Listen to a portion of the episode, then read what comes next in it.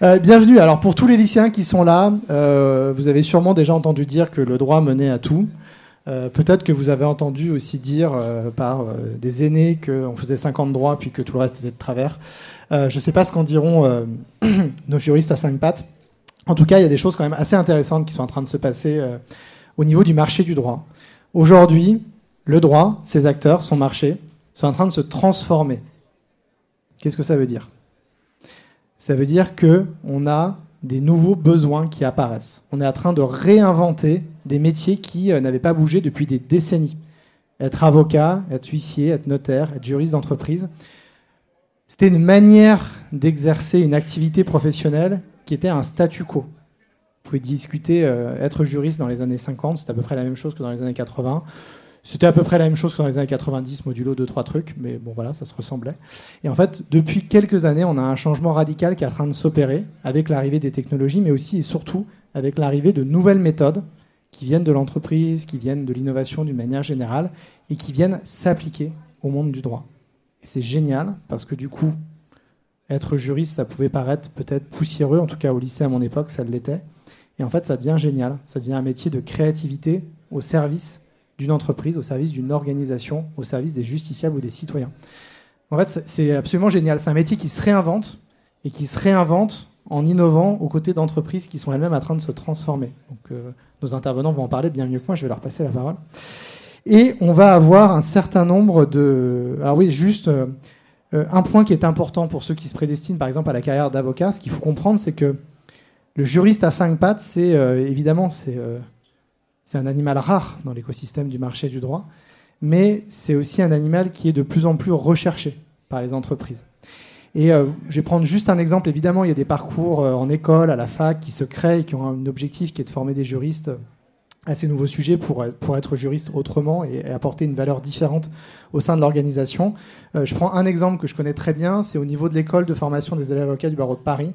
Ce qu'il faut savoir, c'est que ça fait cinq ans tous les élèves avocats du barreau de Paris, qui sont donc formés à devenir avocats, ils ont fini leurs 50 droits, ils ont passé le barreau, ils ont obtenu, enfin ils ont obtenu leur CRFPA, ils ont un an et demi à l'école et on leur impose un programme dans lequel on leur apprend des enjeux, on les sensibilise à des nouvelles compétences qu'ils n'auraient jamais développées avant dans le cadre du lab. Donc il faut comprendre qu'aujourd'hui, euh, bah, il y a eu plus de 6000 élèves avocats qui ont été formés, sensibilisés à ces sujets-là, qui aujourd'hui arrivent sur le marché et participent de réinventer les métiers du droit, bon, ici en particulier les métiers de l'avocat. Donc c'est génial, ça libère une créativité, on va avoir des témoins qui vont nous en parler maintenant. Parmi ces témoins, je ne sais pas s'il y a un ordre de passage qui est prévu. Non Comment on fait? Qui veut parler en premier? Je passe en dernier. Allez, on fait comme ça. Alors on va parler. Euh, alors qu'est-ce qu'ils vont nous dire déjà ces, ces, juristes à cinq pattes? Eh bien, ils vont nous parler de la façon dont ils sont rejoints le monde du droit, déjà les études en droit. Pourquoi des études en droit? Première question, c'est une bonne question. Beaucoup sont rentrés parce qu'ils avaient vu de la lumière, sans savoir ce qu'ils voulaient faire. J'en fais partie, hein, donc euh, on parle de vécu. Euh, mais en tout cas, ils ont peut-être des raisons qui sont différentes. Euh, comment aujourd'hui, c'est quoi leur métier? Parce qu'évidemment, il y a des nouvelles appellations, des nouveaux titres qui apparaissent. Ils ne sont pas forcément juristes, ils sont legal designers, ils sont euh, innovateur au service d'intérêts généraux. Enfin bref, il y a plein de titres nouveaux qui s'inventent autour de ça, mais la base est bien, juridique. Et surtout, ce qui est intéressant, c'est de comprendre comment aujourd'hui votre métier, bah, vous l'exercez, quelles sont les particularités, pourquoi vous êtes finalement un juriste à cinq pattes, quelles sont les compétences dont vous avez besoin pour vous distinguer et, euh, participer de vos fonctions. Voilà, on prend, j'ai donné la parole dans un premier temps à Elisabeth Talbourdet-Ville, pardon, je suis désolé.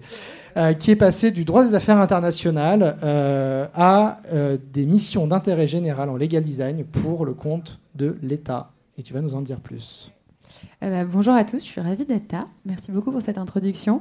donc pour faire linéaire mais quand même un peu marrant, donc le droit pour moi ça a commencé vraiment par perdition. Je sais pas comment le dire autrement. Enfin en gros euh, quand j'étais en terminale, j'étais plutôt bonne élève et mes parents me disaient il faut absolument que tu fasses une prépa. Et moi, je me disais la prépa, ça a quand même pas l'air hyper drôle. Euh, et du coup, euh, et moi, j'avais vraiment envie en fait de partir à l'étranger. Et j'ai trouvé un double diplôme en droit qui me permettait de partir à Londres. Donc, je suis partie à Londres les deux premières années à King's College. Et après, je suis revenue à la Sorbonne à Paris. Donc, je pense que fondamentalement, j'étais beaucoup plus motivée par l'idée d'aller à Londres que par l'idée de faire du droit à la base. Euh, même si c'est un environnement dans lequel j'avais beaucoup baigné, parce qu'il y a beaucoup de gens dans ma famille qui font du droit. Euh, et du coup, mais en même temps, on m'avait dit le droit mène à tout. Donc je me suis dit, ça m'ouvre des perspectives, des possibilités le plus longtemps possible. Comme ça, j'ai le temps, je me donne le temps de choisir. Voilà. Euh, alors il faut savoir que finalement, le droit, ça m'a passionné. Et je me suis rendu compte au fil des années qui passaient que c'est une chance et un privilège de faire du droit dans la vie. Parce que ça vous donne une grille de lecture du monde qui est complètement différente. Et un atout euh, dans tout ce que vous faites. Alors évidemment dans votre profession, et ça on va en parler plus en détail, mais je vous prends une anecdote du quotidien. Euh, la dernière fois j'étais en week-end euh, dans un Airbnb et le miroir est tombé euh, un énorme miroir est tombé, il a renversé des, il a renversé un plateau, il a renversé une sculpture. On et là, tout le monde commence à se dire Oh mon Dieu, ils vont nous demander de l'argent, on va devoir rembourser, ils vont pas nous croire quand on va leur dire que c'était pas nous, et tout, etc. Et là, je prends le portable, je leur envoie un message en leur disant Bonjour madame, euh, merci euh, pour ce super logement. il se trouve qu'un miroir est tombé Fort heureusement, personne n'était en dessous, il n'y a eu aucun dommage euh, sur une personne et personne n'a eu euh, de problème. Oh, ça aurait pu être très grave. Heureusement, euh, il n'y a pas eu de problème. Et alors, évidemment, la réaction c'était Oh mon Dieu, on est vraiment désolé, vous inquiétez pas, heureusement qu'il n'y a pas eu de problème. Alors que si on avait fait le, SMS dans l'inverse en disant On est vraiment désolé, je vous jure, c'est pas nous, etc., en fait, le, la réponse aurait été complètement différente en disant Bon, bah très bien, c'est pas vous, mais vous allez quand même nous rembourser la moitié du miroir. Bref, ça c'est une question de comprendre comment fonctionnent les responsabilités. Et ça, et ça c'est un, prisme juridique en fait. Ça, c'est une lecture de la vie juridique. Et donc du coup, c'est juste pour vous donner un exemple euh, bête, mais je me suis rendu compte en fait à, travers euh, mes expériences personnelles et professionnelles que faire du droit c'était une chance. C'est une chance parce que si on a un problème dans la vie, on sait qu'on peut déposer plainte et qu'on peut pas nous la refuser. Et ça, tout le monde le sait pas. Donc il y a plein de gens qui se font refuser. Et, en fait, ce panel qu'on vous apprend de tous les droits, ça vous donne une, ouais, une vraie arme dans, dans la vie. Donc ça, c'était euh, le premier truc. Mais par contre, dans l'exercice du droit, dans les métiers du droit, là, je me suis dit, euh, ça va pas du tout avec ce que j'ai envie de faire. Moi, j'ai fait beaucoup de stages en cabinet d'avocat. J'ai passé le barreau, donc en fait, je continue mes études de droit progressivement sans trouver en fait ce qui me plaît vraiment. Et là, je me dis bon bah de toute façon, j'ai pas de meilleur plan. Donc je continue.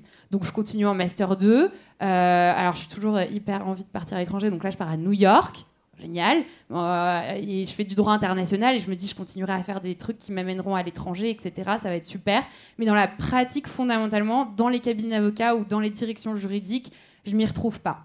Parce que je pense que je suis quelqu'un d'assez euh, impatient, que j'ai envie de faire plein de choses, que j'ai envie de voir du concret très vite. Et en fait, dans les les, directions juridiques à l'époque, et ça change, hein, mais, euh, et les cabinets d'avocats, c'est des métiers très hiérarchiques. Et donc, du coup, je, me dis, en fait, le métier que j'ai envie de faire, je vais le faire dans 10 ans. Et moi, j'ai pas envie d'attendre 10 ans. C'est, ça m'intéresse pas, en fait. je, c'est trop long. Donc, euh, je, me dis, euh, je sens que ça va pas, mais, mais bon, j'avance quand même, et puis on, verra bien, on va finir par trouver. Et en fait, ça a été une rencontre pour moi qui a changé pas mal de choses. C'est euh, donc j'étais en, je faisais mon stage de finale dans, de, formation d'avocate, et j'ai rencontré une directrice juridique qui m'a, enfin, qui m'a fait découvrir le legal design. Et en fait, donc c'est Marie Vautel Saville, qui était directrice juridique à l'époque, qui a ouvert finalement, qui a décidé de, partir de la direction juridique et d'ouvrir le premier, euh, un des premiers euh, cabinets, enfin c'est pas un cabinet, c'est une agence, euh, une des premières agences de legal design en France. Donc là, je dois annoncer à mes parents que je vais partir faire du legal design. Je vous explique pas la déconfiture ils n'étaient pas ravis, quoi, parce que personne ne savait ce que ça voulait dire. Euh, c'était très théorique à l'époque. Euh, quand on essaye d'expliquer euh, aux gens autour de soi, alors en plus, moi, j'ai que des amis avocats, hein, parce que du coup, forcément, j'ai fait 7 ans de droit, donc tout le monde fait ça autour de moi, et personne ne comprenait. Enfin bref. Donc il y a eu une petite prise de risque quand même, mais je me suis dit, bon, de toute façon, j'ai mon bagage, j'ai mon diplôme. Si jamais ça marche pas, bah, je retournerai en cabinet et puis on verra bien, je trouverai un cabinet qui me plaît et ça fonctionnera. Et bah, en fait, non, je suis jamais retournée en cabinet. Le legal design, moi, ça m'a passionné. Euh, je vais peut-être pas rentrer dans trop de détails sur ce que c'est, mais globalement, c'est l'idée de, de, prendre un prisme complètement différent sur le droit. Le droit aujourd'hui, il est très linéaire, c'est-à-dire qu'il est très descendant. Vous, vous allez euh, faire un avis juridique à, euh, je sais pas, euh, votre boulangère qui a eu quelqu'un qui a volé dans son. Vous allez lui faire un mail Word, alors que si vous conseillez des grandes entreprises, vous leur faites un document Word. Enfin, tout est Word, tout est très verbeux, et finalement, le droit, il est un peu poussé, plaqué aux gens. Euh, quel qu'il soit, dans un langage qui n'est pas forcément compréhensible par tout le monde. Et le legal design, ça renverse en fait complètement cette, euh, ce prisme. C'est l'idée de se dire, on, regarde d'abord à qui on parle, quel est son niveau de, de droit. Parfois c'est zéro, euh, il y a plein de, ou un, tout le monde a un petit peu un niveau, mais pas, pas grand chose. Et, et après, c'est comment est-ce que moi je vais transformer la manière dont j'amène ma recommandation juridique pour que ça colle aux usages de la personne à qui je parle. Donc typiquement, on, on, travaillait euh, à l'agence, euh, donc c'est l'agence Amourabi, ils ont un stand là-bas, euh, ils font toujours ça, mais typiquement eux, là, ils ont un grand projet sur comment est-ce qu'on fait comprendre les données personnelles aux enfants et aux adolescents, parce qu'on n'explique pas les données personnelles de la même manière à un adulte qu'à un enfant. Et du coup, ça change complètement la manière dont on fait du droit. Donc ça, ça m'a passionné. J'ai fait ça pendant trois ans. Et après, en fait, on travaille sur beaucoup de projets avec l'État. Euh, notamment la direction, la DILA, euh, on a travaillé avec la CNIL, enfin bref, on a fait plein de projets euh, d'intérêt général. Et moi, c'était mes projets préférés. Et en fait, l'État, donc la direction interministérielle du numérique a un programme d'innovation où ils recrutaient des juristes pour la première fois l'année dernière. Et donc, euh, des juristes qui sont amenés à travailler avec des data scientists, avec des développeurs, des designers. Et moi, c'est ce que je faisais au sein de l'agence. Et donc, quand j'ai vu qu'il y avait cette offre de poste, je me suis dit, bah, c'est exactement ce que j'ai envie de faire. Et j'ai envie d'amener cette compétence en legal design. J'ai envie d'amener tout mon bagage de savoir travailler avec d'autres personnes pour créer des contenus juridiques euh, le plus clair possible au sein de l'État et du service d'intérêt général. Donc du coup, aujourd'hui, c'est ça que je fais. Je travaille pour l'Agence de la transition écologique euh, sur un projet qui a une dimension juridique, mais pas que.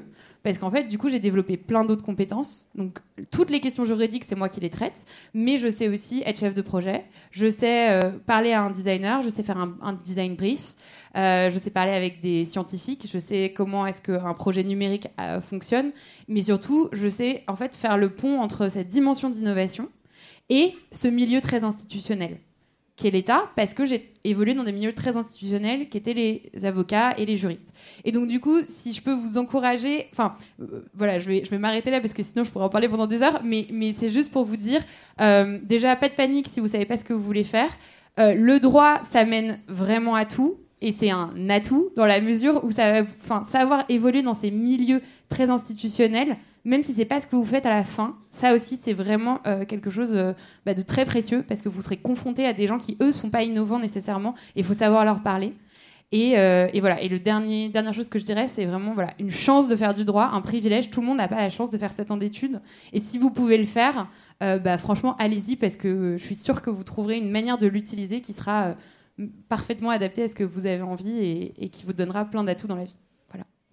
Un grand merci pour ce témoignage. Vous aurez l'occasion de, poser toutes vos questions euh, après. Je vais passer maintenant la parole à Leila Elgarbi, qui est passée d'étudiante à Nanterre à project manager en passant par le service de Lime, les trottinettes. Non, je dis pas de bêtises de, quoi? Non, tu n'as pas travaillé pour Lime, les, trottinettes électriques? Ah, bah voilà, c'est ça, j'ai vu ça ce matin, j'ai bien travaillé en tant qu'animateur. Ça m'a fait beaucoup rire. J'avais une blague, mais j'arrive pas à la retrouver euh, sur le juriste à cinq pattes sur les trottinettes, mais j'avais trouvé un truc, mais je l'ai plus. Bref, tu vas nous parler de ton expérience et de ce que tu fais surtout aussi aujourd'hui et euh, comment tu es devenu euh, juriste à cinq pattes. Pourquoi on peut dire aujourd'hui que tu es juriste à cinq pattes et comment tu es passé de tes études à ça et c'est quoi ton métier aujourd'hui voilà. Ouais. Alors, j'espère que je vais faire honneur à ma prédécesseur qui, elle, avait un. Euh, ton, ton, discours était euh, bien euh, structuré, très juriste, très avocat. Voilà mon histoire, ça commence là. Et je vais vous décevoir parce que mon parcours va dans tous les sens. Donc, au moins, il faut de la diversité partout dans, dans le monde du travail. Et c'est très important d'avoir différents types de personnalités. Donc, vous n'allez pas être déçus. Euh, donc je vais commencer par euh, la première question qui était pourquoi le droit? Euh, Je pense comme pour beaucoup, quand j'étais enfant, je rêvais d'être avocat. Enfin, peut-être pas pour beaucoup. Certains voulaient être pompiers, maîtresse, etc. Mais je ne sais pas pourquoi, j'avais envie d'être avocate. Et mon père avait cette blague de dire Je suis l'avocate du diable, parce qu'à chaque fois qu'il défendait un point de vue, je voulais défendre le contraire. Et euh, j'ai pas baigné dedans quand j'étais petite, je suis pas tombée dedans comme Obélix. Mon père est chauffeur de taxi, ma mère est mère au foyer, j'ai grandi dans le 93. Mais par contre, mes parents ont fait en sorte qu'on ait un accès à l'éducation, ils ont mis dans euh, des écoles privées, et ce qui m'a permis euh, de, d'avoir accès à l'information, et euh, notamment sur, sur le parcours d'études, que je n'aurais pas pu avoir, je pense, si j'avais été dans le public. Mais voilà, donc euh, après, on peut très bien réussir en, étant dans un lycée public et collège public. Mais c'est juste pour vous dire que parfois, on fait partie de familles ou euh, de, situations sociales où on n'est pas forcément prédestiné à devenir avocat ou juriste. Et euh, donc, j'avais ce rêve en tête et un peu. j'avais aussi envie de voyager. donc, je commence, j'étais passionnée de langue. Donc, je parle cinq langues. je parle français, anglais, espagnol, italien et arabe. Et je m'étais dit, euh, forcément, avec ces cinq langues, je vais voyager. et, euh, et, donc, je commence par faire un parcours en une bilicence aussi, droit français, droit espagnol. Mais euh, la vie est fun et il est arrivé que je n'ai pas pu voyager pendant ces années de licence. par contre, je parle très bien espagnol maintenant, donc ça c'est cool. Et je travaille en espagnol. Et, et j'ai pas aimé le droit. Alors moi, c'est totale déconfiture. J'étais très bonne élève, collège, lycée, première de ma promo, etc. J'arrive euh, à l'université et euh, il n'y a plus personne. Et euh, donc j'avais déjà un profil atypique, donc je tombe amoureuse du droit social. J'ai entre mon M1 et mon M2, il s'est passé deux ans où j'avais pas j'avais pas de M2 donc j'ai travaillé j'ai travaillé pour l'AMF j'ai travaillé dans le droit social pour pour des grandes entreprises et donc, euh, je vais vous la faire courte parce que c'est pas la partie la plus intéressante de, de mon parcours. Mais euh, donc voilà, je suis vraiment passionnée de droit social et à la sortie de l'EFB, j'avais trois ans d'expérience en droit social où j'ai travaillé en tant que juriste, j'ai porté des projets, j'ai fait pas mal de choses. Et euh, j'étais diplômée de l'EFB en 2017, donc avant qu'il y ait le lab. J'ai échappé à, la vraie formation utile, malheureusement. Mais bon, c'est pas grave, hein. ça arrive. et 12 heures. Hein. Hélas, avec 12 heures de formation. 10. 10. 10. Donc voilà. Donc, euh, mais bon, c'est pas grave. L'école de la vie m'a appris pas mal de choses. Et donc, je, je sors de l'FB en me disant, ça y est, euh, avocate en droit social, ma vie est toute, euh, toute tracée. Et je fais une année de break, on s'en fout de ce que j'ai fait, mais je marche pendant 1700 km.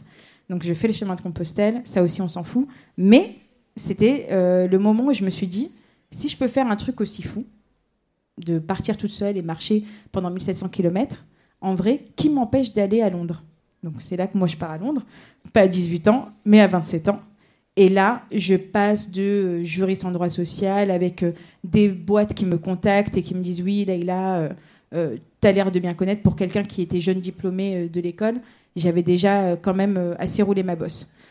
Donc je me dis, franchement, j'aime pas la facilité, c'est pas grave, on va à Londres. Et donc à Londres, là, euh, je sais pas si vous connaissez la chanson de Drake, Start from the bottom, now we're here. Et moi, en fait, j'ai fait Start from the top, now we're here. Donc, euh, j'ai fait l'inverse.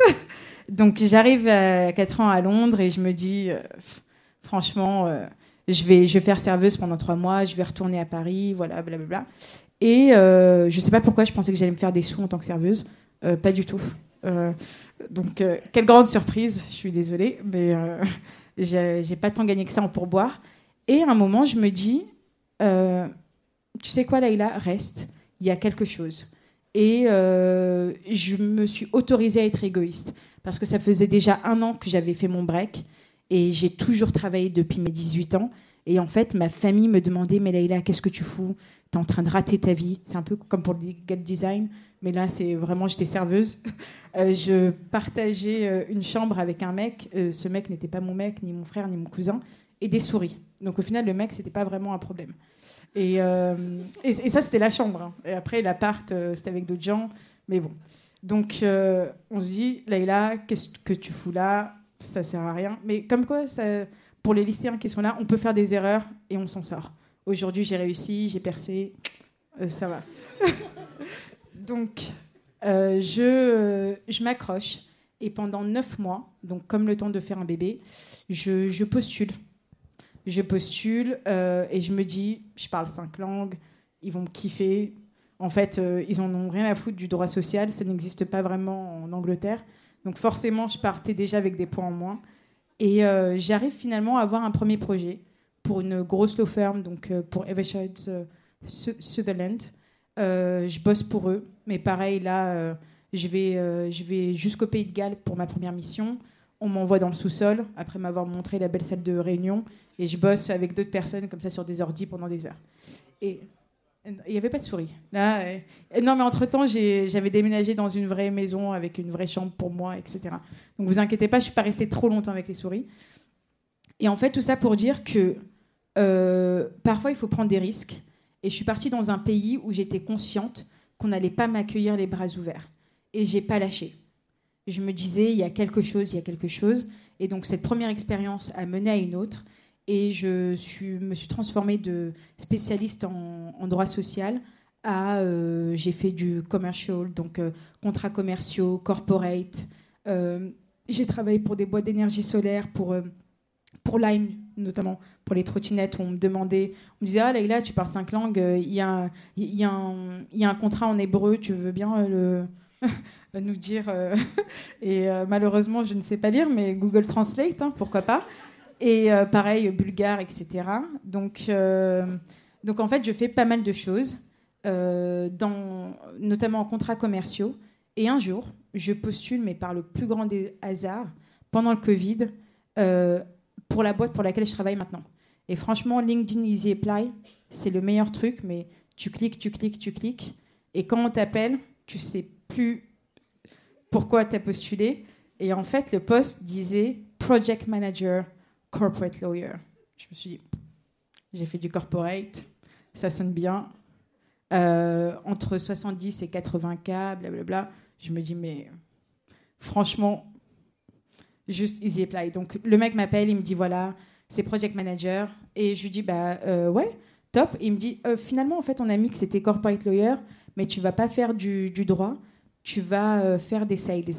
J'y mets encore mieux si je fais pas droit. Donc. Donc voilà, donc je me lance dedans et en fait ça fait presque deux ans maintenant que je suis dans le monde de la legal tech et entre temps quand j'ai bossé en tant que juriste et, dans, en avocate au, au UK, en fait j'ai beaucoup utilisé de technologie et parfois sans aussi. Donc euh, je, rentre dedans, dans ce monde de la legal tech, et je me rends compte qu'en fait, non seulement je vends une solution qui facilite la vie des juristes et des avocats, je les aide à gagner du temps, euh, économiser de l'argent, que demande le, que demande le peuple, j'ai envie de vous dire. Mais euh, en plus de ça, je me suis retrouvée à être une sorte d'un peu de coach par défaut. Et ce que j'ai beaucoup aimé en étant au Royaume-Uni, mais ce que je commence à voir ici aujourd'hui, c'est que on peut être vous pouvez avoir la personnalité que vous avez. En fait, euh, c'est dans, dans, le boulot que j'ai, on m'autorise à être créative. Mais même avant, dans les autres jobs, la seule limite que j'avais, c'était la limite que j'avais dans ma tête. Donc pour ceux euh, qui veulent aller voir après sur mon LinkedIn, je poste des euh, TikTok, je fais des contenus un peu legal design, mais peut-être pas aussi poussés, voilà, parce que je suis un baby legal designer. Mais en fait, je me rends compte qu'il faut on fait un métier où beaucoup de gens, peut-être pour les lycéens ici, qui vont se dire Oh, le droit, c'est boring, c'est ennuyant, euh, mais euh, on va peut-être se faire beaucoup de sous. Déjà, pour les sous, il faut attendre. Et, euh, et on peut le rendre moins ennuyant. Donc voilà, donc en fait, l'idée aujourd'hui, c'est de dire qu'il n'y a pas forcément de parcours, et tu me dis si je suis trop longue là, mais il n'y a, pas de parcours classique. On peut avoir des parcours différents. C'est OK de ne pas savoir ce qu'on veut et même de se casser la gueule euh, tout du long. Et soyez vous-même en fait. Et ça fait des profils uniques et ça vous rend mais démarchable, mais des gens vont vouloir euh, acheter vos compétences. Euh, et c'est là qu'on gagne de l'argent et qu'on arrête de vivre avec des souris. Merci beaucoup. Pour l'instant, je retiens plusieurs choses. La première, en point commun, je ne sais pas s'il y aura des points communs au final sur les. Regarde, on va voir. Euh, j'ai entendu beaucoup parler de voyage. J'ai le sentiment qu'il y a une dimension un petit peu de quête et, euh, de persévérance dans vos deux parcours. à des niveaux différents et ainsi de suite. Mais c'est deux points communs. Maintenant, on va voir si ça se confirme avec le, parcours de nos deux, deux prochains intervenants. Alors Camille Ledoiron, passé du paralégal pour un très grand cabinet d'avocats international à la chancellerie. Comment, comment on passe de l'un à l'autre et concrètement aujourd'hui, qu'est-ce que tu fais? Alors, je rajouterais, à mon avis, la curiosité. En, euh, C'est vrai, tu as raison. C'est commun aux deux et je pense que ça va être commun aux quatre. euh, alors, moi, pourquoi le droit? Euh, bah Parce que j'avais envie de voyager. et que euh, j'habitais à Nanterre. Il y avait une fac à Nanterre. Et que cette fac à Nanterre proposait un big cursus droit anglais qui permettait de s'inscrire et d'y revenir un an plus tard. Et que entre les deux, je pouvais aller passer un an aux États-Unis. Et donc, euh, bah, je me suis inscrite. Je suis partie un an aux États-Unis pour repasser le bac. Euh, et puis, je suis revenue en droit anglais. Et là, coup de bol, j'ai adoré le droit. Euh, connais beaucoup de gens qui ont détesté ça. Hein. Donc, voilà. coup de bol, j'ai adoré le droit. il se trouve que j'avais passé un an aux États-Unis, donc j'aimais bien l'anglais aussi. C'était sympa. J'ai fait un an, deux ans, trois ans, quatre ans. Euh, là, je me suis dit, le droit international, je suis pas sûre en fait. Euh, bon, qu'est-ce que j'ai envie de faire? J'ai fait des, stages en cabinet d'avocat, mais qu'est-ce que j'ai envie de faire? J'adorais le droit, hein, mais j'avais pas trop, trop, trop de pistes. J'ai une copine qui finit par me dire euh, bah, Moi, j'ai une place dans ma coloc à Londres, euh, je suis en paralégal chez Clifford, euh, viens, on se fait beaucoup d'argent. Parce qu'aux États-Unis, quand on est stagiaire, on se fait beaucoup d'argent. en, Angleterre, pardon. On se fait aussi beaucoup virer. En quatre mois, je me suis fait virer trois fois par la même boîte. Mais, mais réembauché deux jours après, parce que à chaque fois qu'ils avaient plus besoin de gens, ils viraient tous les paralégales. Et puis deux jours après, ils rappelaient en disant Ah, bah finalement, on a re-besoin de gens. Bon, très bien c'est un concept, hein, le droit social en Angleterre, effectivement. Euh, bon, et puis au bout de 5 mois, 4 mois, 5 mois à Clifford, je me suis dit, bon, euh, c'est pas ça que j'ai envie de faire non plus. Euh, je j'aime bien les livres parce qu'en fait, moi, quand j'étais petite, je voulais être Indiana Jones, mais j'ai assez vite compris que j'allais pas être Indiana Jones. Mais archéologue, bibliothécaire, j'ai passé par plein de choses et j'aimais toujours les livres. Donc je me suis dit, bon, bah alors, éditrice. J'ai fait du droit, je vais appeler LexisNexis, Dalloz. J'ai commencé par me faire embaucher chez Lexis, six mois en répertoire notarial. J'avais jamais fait de droit de la famille. Je me suis retrouvée euh, responsable du droit notarial euh, chez Lexis, enfin pas les responsable du tout d'ailleurs à l'époque. Euh, je fais six mois, remplacement de congé mat. Derrière, je me fais embaucher chez Dalloz au répertoire de droit civil. Très bien, je, deviens civiliste, hein, il, faut, faut bien. bon, c'était cool, c'était une super ambiance, c'était vraiment très sympa. Mais assez vite, en fait, euh, bon, le côté euh, euh, répertoire, codiste, c'était pas ça qui m'amusait. Et je me suis rendu compte que ce qu'on vendait chez Dalloz, c'était pas le répertoire de droit civil, c'était le répertoire de droit civil en ligne. Et que c'était ça qui était aujourd'hui vendu, mais que c'était pas ça qu'on faisait. Ce qu'on faisait, c'était le répertoire de droit civil en papier et que c'est pas le même produit en fait. Et donc assez vite, ça m'a intéressé de savoir comment on faisait évoluer ce répertoire cette encyclopédie de droit civil qui était en papier pour que ça soit accessible en ligne, en particulier les mises à jour, elles n'étaient même pas disponibles en ligne. C'est-à-dire qu'on avait des trucs qui dataient de 10 ans, alors qu'on faisait les mises à jour tous les jours, mais on les mettait pas en ligne.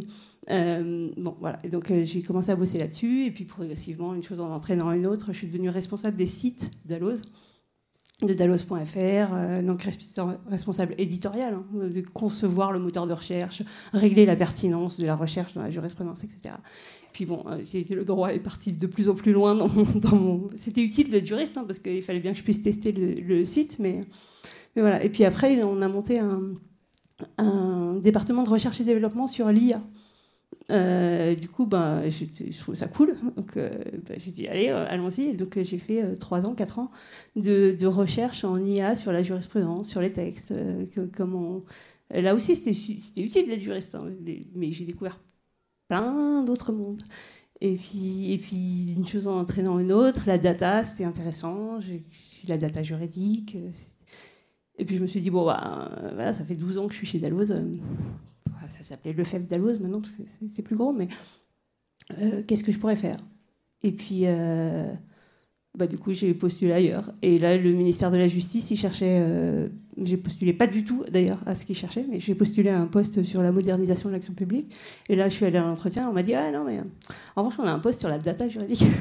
Vous seriez pas mal. donc bon, ça a mis un peu de temps, mais on m'a recruté là-dessus. Et donc maintenant, je m'occupe des sujets data du ministère de la Justice. Donc comment on met la jurisprudence en ligne, comment on met les référentiels de la justice en ligne, comment on fait passer euh, la data du ministère de l'Intérieur au moment de la garde à vue euh, aux, tribunaux, euh, et puis derrière à la prison, et puis derrière au casier judiciaire, comment, comment, on fait circuler cette donnée, comment, comment on la met à disposition, comment on la recense, comment, comment on fait valoir auprès des métiers, les juristes, que euh, c'est des problématiques super intéressantes et qu'il faut réfléchir à ça. Et, voilà. Et donc, euh, je fais plus du tout de droit, mais c'est assez utile d'être juriste pour faire tout ça. Merci beaucoup, Camille. Euh, donc, l'Angleterre et les US encore. Hein. on a encore ce, point commun qui reste, en plus de la curiosité. je passe là. J'ai plein de questions à poser, mais je vais les laisser pour la salle d'avocat à chef de produit en passant par développeur informatique. Valérie Valérie Valéa. Valéa, quoi Valéa. Valéa, pardon. Parle-nous de ton parcours. Ça marche? Yes. Euh, ben, nouveau point commun, alors là c'est que, que, pour nous, mais quand j'étais petit j'ai vu Indiana Jones, euh, la dernière croisade, j'ai voulu devenir archéologue. Après euh, au lycée je faisais 35 heures de sport par semaine je pense, donc je voulais devenir prof de sport. Euh, on m'a dit que ça gagnait pas. On, c'est mon père, m'a dit que ça gagnait pas beaucoup. Euh, lui, il avait fait du droit et je me suis dit que ouais, avocat, ça pouvait être sympa euh, et ça pouvait bien gagner. Mais petit conseil, ne choisissez pas votre métier en fonction de combien ça gagne. parce que vous risquez d'être déçu, même si c'est cool de bien gagner sa vie, hein, on va pas se mentir. Mais c'est pas pas le, ça doit pas être votre, votre motivation principale en fait. Et euh, donc j'ai fait du droit parce que mon père avait fait du droit. Euh, je savais pas trop trop quoi faire de ma vie après le lycée. Euh, voilà, j'ai fait droit complètement par défaut, pour être tout à fait honnête et ça m'a euh, passionné. J'ai trouvé ça extraordinaire, j'ai trouvé ça vraiment intéressant, mais euh, seulement à la fac. Parce que venu euh, en cabinet, donc deux semaines avant d'aller chercher à l'EFB, chercher mon, mon CAPA, donc moi je l'ai passé en 2016, donc c'était une année avant, avant l'EILA. Et encore une fois, voilà, malheureusement j'ai pas eu le lab à l'EFB, j'aurais adoré, mais j'ai pas eu cette chance. Et donc, euh, donc j'ai fait, fait mon, la, fac de droit, j'ai adoré ça. Et une fois que je suis arrivé en cabinet, bah, j'ai pas du tout aimé la pratique, ça avait plus rien à voir avec la, avec la théorie. Euh, surtout qu'à la fac, on vous apprend pas à être euh, juriste ou avocat, on vous apprend à, on vous apprend des textes de loi, on vous apprend à chercher de la jurisprudence, enfin, on vous apprend plein de choses, mais pas forcément à faire votre métier. Euh, donc ça, ça m'a beaucoup déçu. Et j'avais euh, à l'époque le sentiment de, remplir des blancs dans des contrats, euh, de faire des choses pas, forcément très intellectuelles, stimulantes, alors que j'avais fait cette année d'études. donc j'ai fait un revirement et j'ai décidé de devenir développeur web et de créer une, une, petite boîte tout seul, de, de, mon côté, de développer, automatiser les sessions de fonds de commerce. Parce que c'est ce que je faisais au quotidien, des sessions de fonds de commerce de restauration. Donc je voulais faire développeur pour apprendre à, coder tout ça et à le faire moi-même et à le, marketer et à le vendre après euh, de mon côté. Euh, je vous passe les détails, mais euh, huit mois plus tard, donc avec les détails avec, avec Pôle Emploi, huit mois plus tard, je démarre enfin ma formation. je vous souhaite pas d'avoir à faire aveu dans votre, dans votre vie. huit mois plus tard, je commence, je commence ma formation de développeur web. Donc j'ai fait une formation sur, sur Paris trop rapide, trois mois, c'était pas assez. Euh, vous apprenez pas le métier de développeur en trois mois, mais j'ai eu la chance d'avoir un, travail derrière, donc j'ai bossé pendant à peu près euh, trois ans en tant que développeur. Et comme j'étais, euh, j'avais un passé de juriste, on m'a refilé la mise en conformité de la boîte avec le règlement sur les, données personnelles. Je pense que vous en avez entendu parler, le RGPD rien de très sexy, mais comme j'avais un passé de juriste, on m'a dit ben Valère, c'est toi qui va qui va t'occuper de la mise en conformité de la boîte. Donc j'ai fait les deux et euh, je suis tombé un jour sur une annonce de, de la boîte dans laquelle je suis aujourd'hui, qui est qui est Legal Pilot et qui permet notamment bah, d'automatiser la, génération de, documents juridiques, de, contrats en tout genre, et euh, donc qui permettait de faire bah, ce que moi j'avais en tête de faire, mais euh, tout le reste, enfin n'importe quoi, notamment des sessions de fonds de commerce.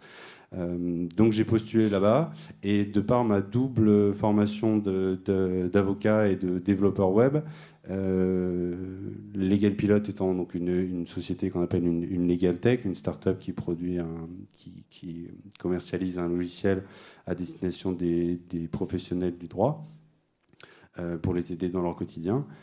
Euh, ma double formation m'a permis d'obtenir un poste dans cette, dans cette boîte et comme c'était à l'époque une, petite start-up, on va vous demander de, toucher un petit peu à tout. Il faut, être un peu couteau suisse. Et euh, donc j'ai fait de la vente, j'ai fait de la prospection commerciale, j'ai fait des démos, j'ai fait du, produit et euh, du customer success, donc accompagner les clients qui achètent la solution dans le, dans le déploiement de celle-ci. Et euh, donc de fil en aiguille, je me suis retrouvé au produit parce que je, faisais bien la liaison entre les besoins de nos utilisateurs que je connaissais et le travail qu'avaient à faire les développeurs que je connaissais aussi. Donc ça m'a permis de, faire le point de liaison entre les deux. Et euh, de fil en aiguille, en fait, comme on est en start-up et qu'on a besoin de, toucher un petit peu à tout, euh, je me suis euh, intéressé au marketing. Et en fait, aujourd'hui, je pense que je fais plus de, marketing que de, produits. je publie tous les jours sur LinkedIn, une à deux fois par jour. J'ai pour ambition aussi de faire du, contenu vidéo, bah, comme, comme Leila, des TikTok, des, des Reels et compagnie, pour, pour parler de, de, de ce qu'on fait d'une manière différente. Parce que en fait, euh, je pense que c'est pas parce que les personnes à qui vous parlez font un métier qui est que, vous avez l'air euh, qui, a l'air chiant que c'est des gens chiants et qu'ils n'ont pas envie de s'amuser. Je pense qu'au contraire, c'est des gens qui ont qui ont beaucoup d'humour, les juristes, qui ont envie de rigoler. Et, euh, donc j'ai une approche un peu un peu différente du contenu que vous pouvez voir habituellement sur les sur les qui est très sérieux, très avocat et cravate. Euh, donc ça dénote un peu, mais c'est ce que j'aime faire et, euh, et, au priori ça a l'air de, plaire aussi, donc c'est cool. Euh, donc voilà, et je suis, je suis aujourd'hui ravi d'être chez les Pilote et, et pour reprendre un petit peu des, éléments que vous avez entendus avant, je pense que oui, la, curiosité est extrêmement importante. et rappelez-vous que je, je, pense que le, le métier que vous exercerez dans 10 ans n'existe même pas encore. Euh, ne vous dites pas que vous allez exercer le même métier toute votre vie. Je pense que c'est une, bêtise. Il euh, faut, savoir évoluer, il faut avoir des doubles compétences. Et le fait ici, euh, pour toutes les personnes ici, c'est d'avoir une base juridique. Moi, pareil, je, ne fais plus du tout de droit.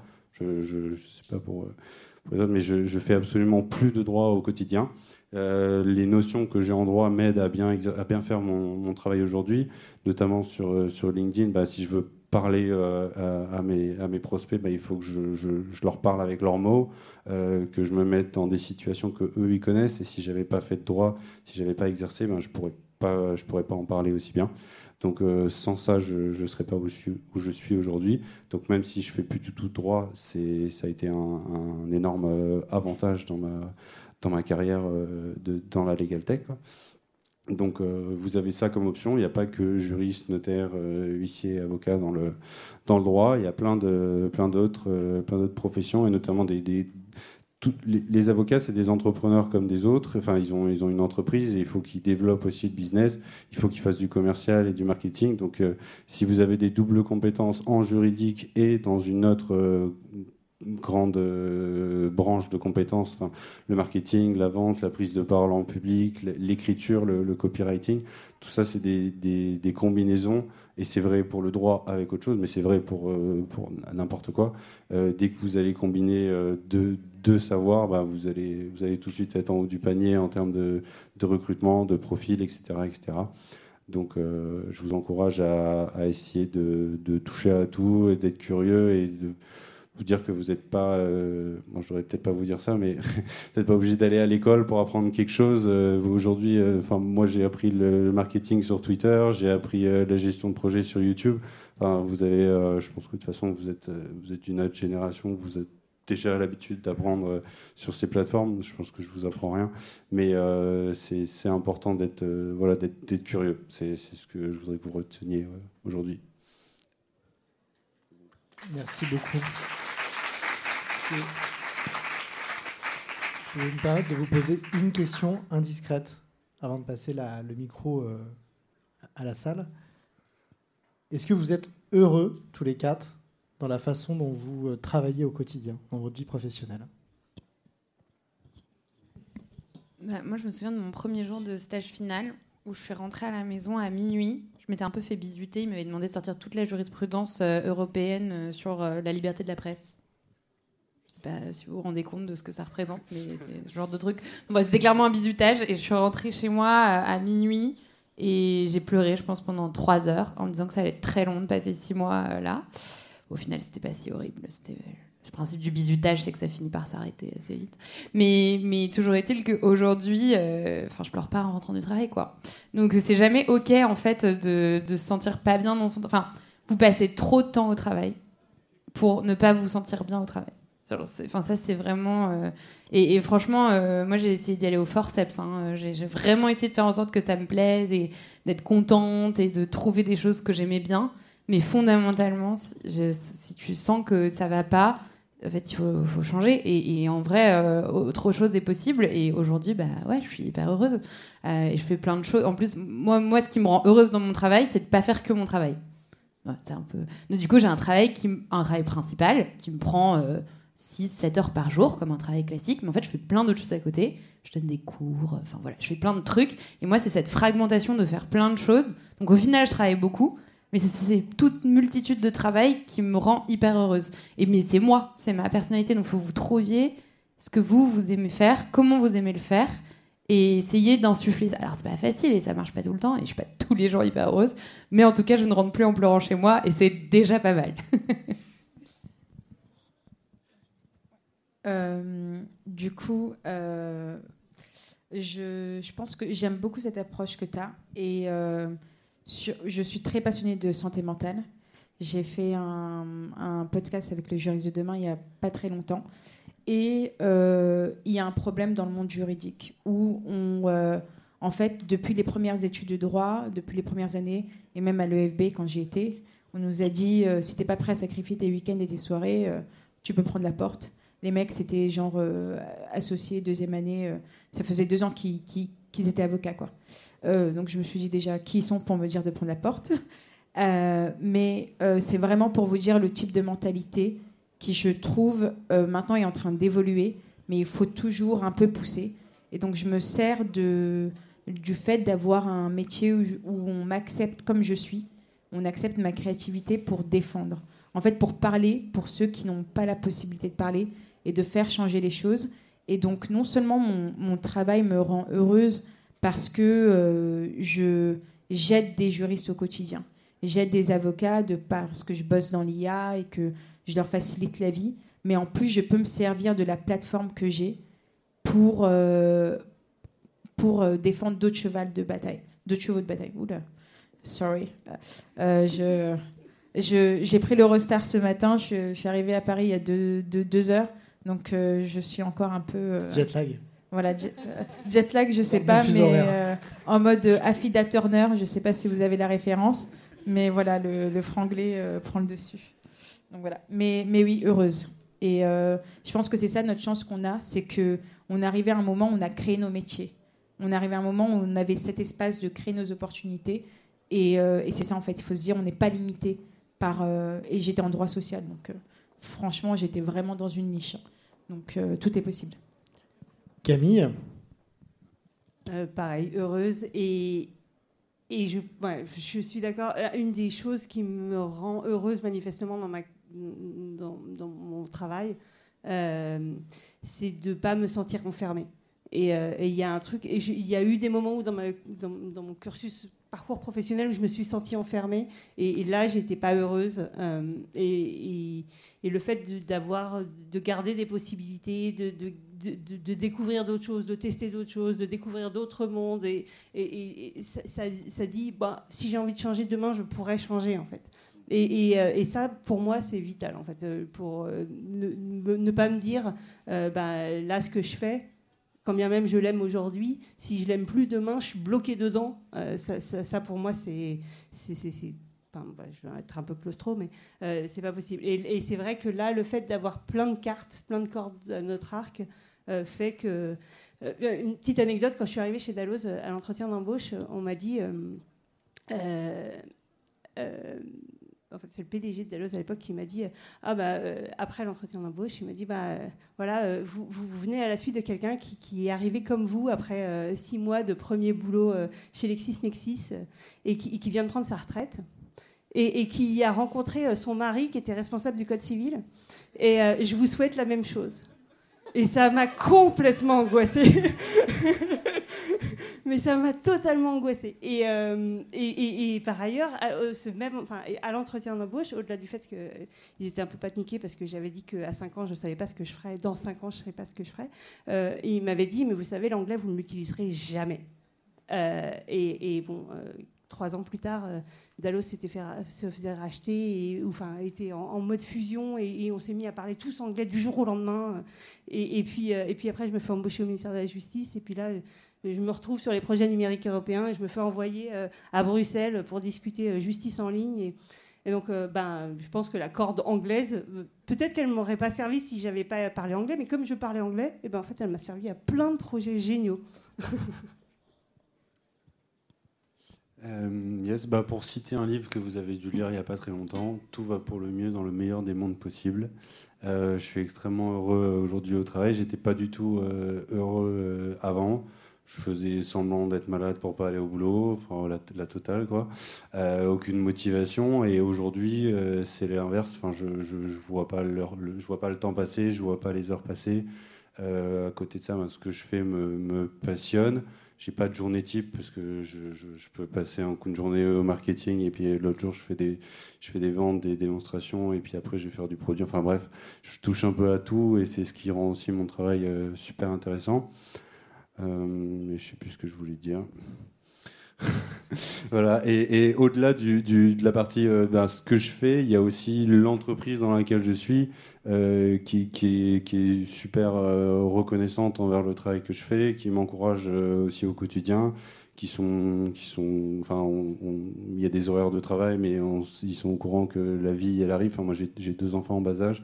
Je, je, fais ce que je veux de mon emploi du temps, et si je dois m'arrêter au milieu de l'après-midi et retravailler le soir, personne n'y trouve rien à redire. Donc, euh, trouver un métier qui vous plaît et une boîte sympa, et, ça se passera bien, je pense. Ouais.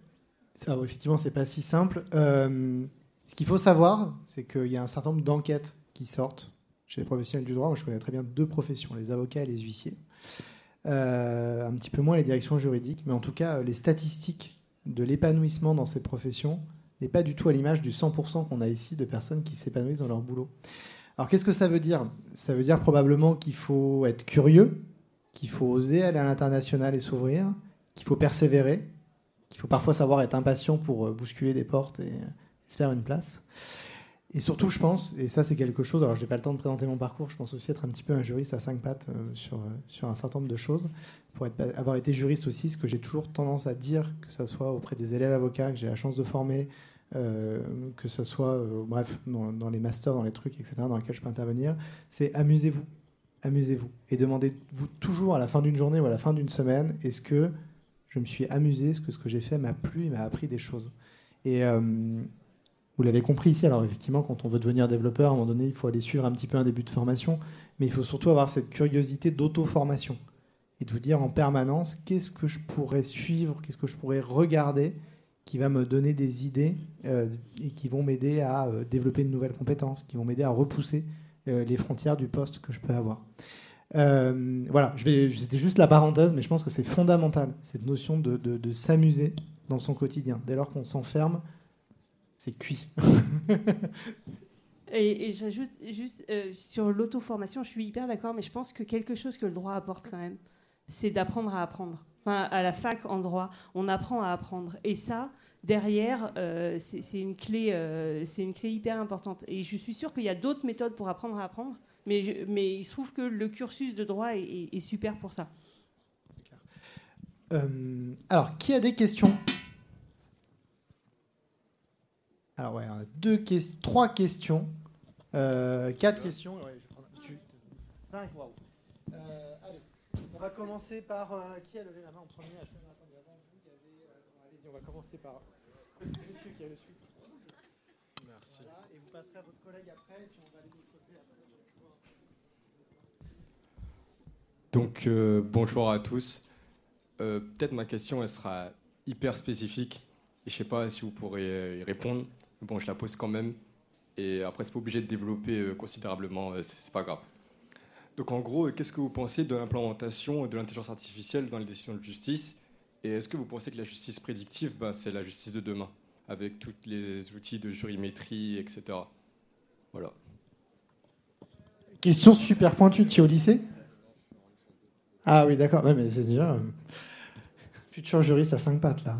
Camille oui, alors moi, je fais passer une grande partie de mes journées sur l'open data des décisions de justice, donc euh, je pense que effectivement, c'est pour moi la question. Euh, Euh, alors non, euh, la, justice prédictive, c'est pas demain. D'abord, la justice prédictive, euh, voilà, on ne sait pas encore vraiment ce que c'est. après, est-ce que l'intelligence artificielle appliquée au droit, ça pourra apporter des choses? Ça apporte déjà plein de choses. je pense qu'il y a beaucoup de fantasmes et le robot juge, il n'est pas pour demain la veille, euh, ou alors euh, il est déjà là, c'est les radars euh, sur, les, routes en fait. donc, et les, barèmes, et les barèmes, c'est pas des robots, mais c'est déjà de l'automatisation. bon, l'IA, ça apporte plein de choses. ça apporte déjà en fait plein de choses d'aide sur des tâches basiques. l'IA au sens intelligence euh, qui va euh, faire de l'analyse juridique, c'est pour beaucoup plus tard. Hum, peut-être que ça viendra, mais pas pour tout de suite. J'essaie de prendre les réponses à la volée, euh, enfin les questions plutôt à la volée, les réponses, c'est à vous de les faire à la volée. Merci. Bonjour. du coup, moi, je suis en terminale, je suis pas encore étudiante, et je me posais la question pour un futur proche en, en, fac de droit. Est-ce que vous auriez euh, des conseils que, par exemple, vous, vous auriez aimé avoir euh, en étant étudiant de droit? Voilà. Euh, ouais, c'est une bonne question. Je pense que j'en parle souvent. c'est OK de pas être OK. Je pense que c'est un truc, j'aurais bien aimé savoir, il n'y a pas besoin d'être parfait et tout le monde fait des erreurs. Et en fait, on nous apprend tellement la perfection et les syllogismes et la logique et en fait, on arrive dans le monde du travail. Et Dieu merci, maintenant, les formations ont évolué. Mais, euh, et on se retrouve un peu. Euh, voilà. Et surtout, un peu ce qu'on a un peu parlé, c'est soyez créatifs, soyez vous-même. En fait, il n'y a aucune limite avec un diplôme de droit. Mais vraiment, sky's the limit. Vous pouvez faire ce que vous voulez. Et c'est pas parce qu'on vous dit, voilà, il y a juriste, avocat, huissier, blabla.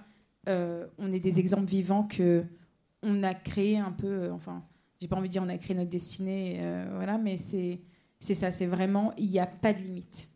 J'aurais aimé qu'on me dise ça, il n'y a pas de limite. Et qu'on n'est pas en fait des gens chelous, en fait. Il y en a plein qui sont, qui sont drôles.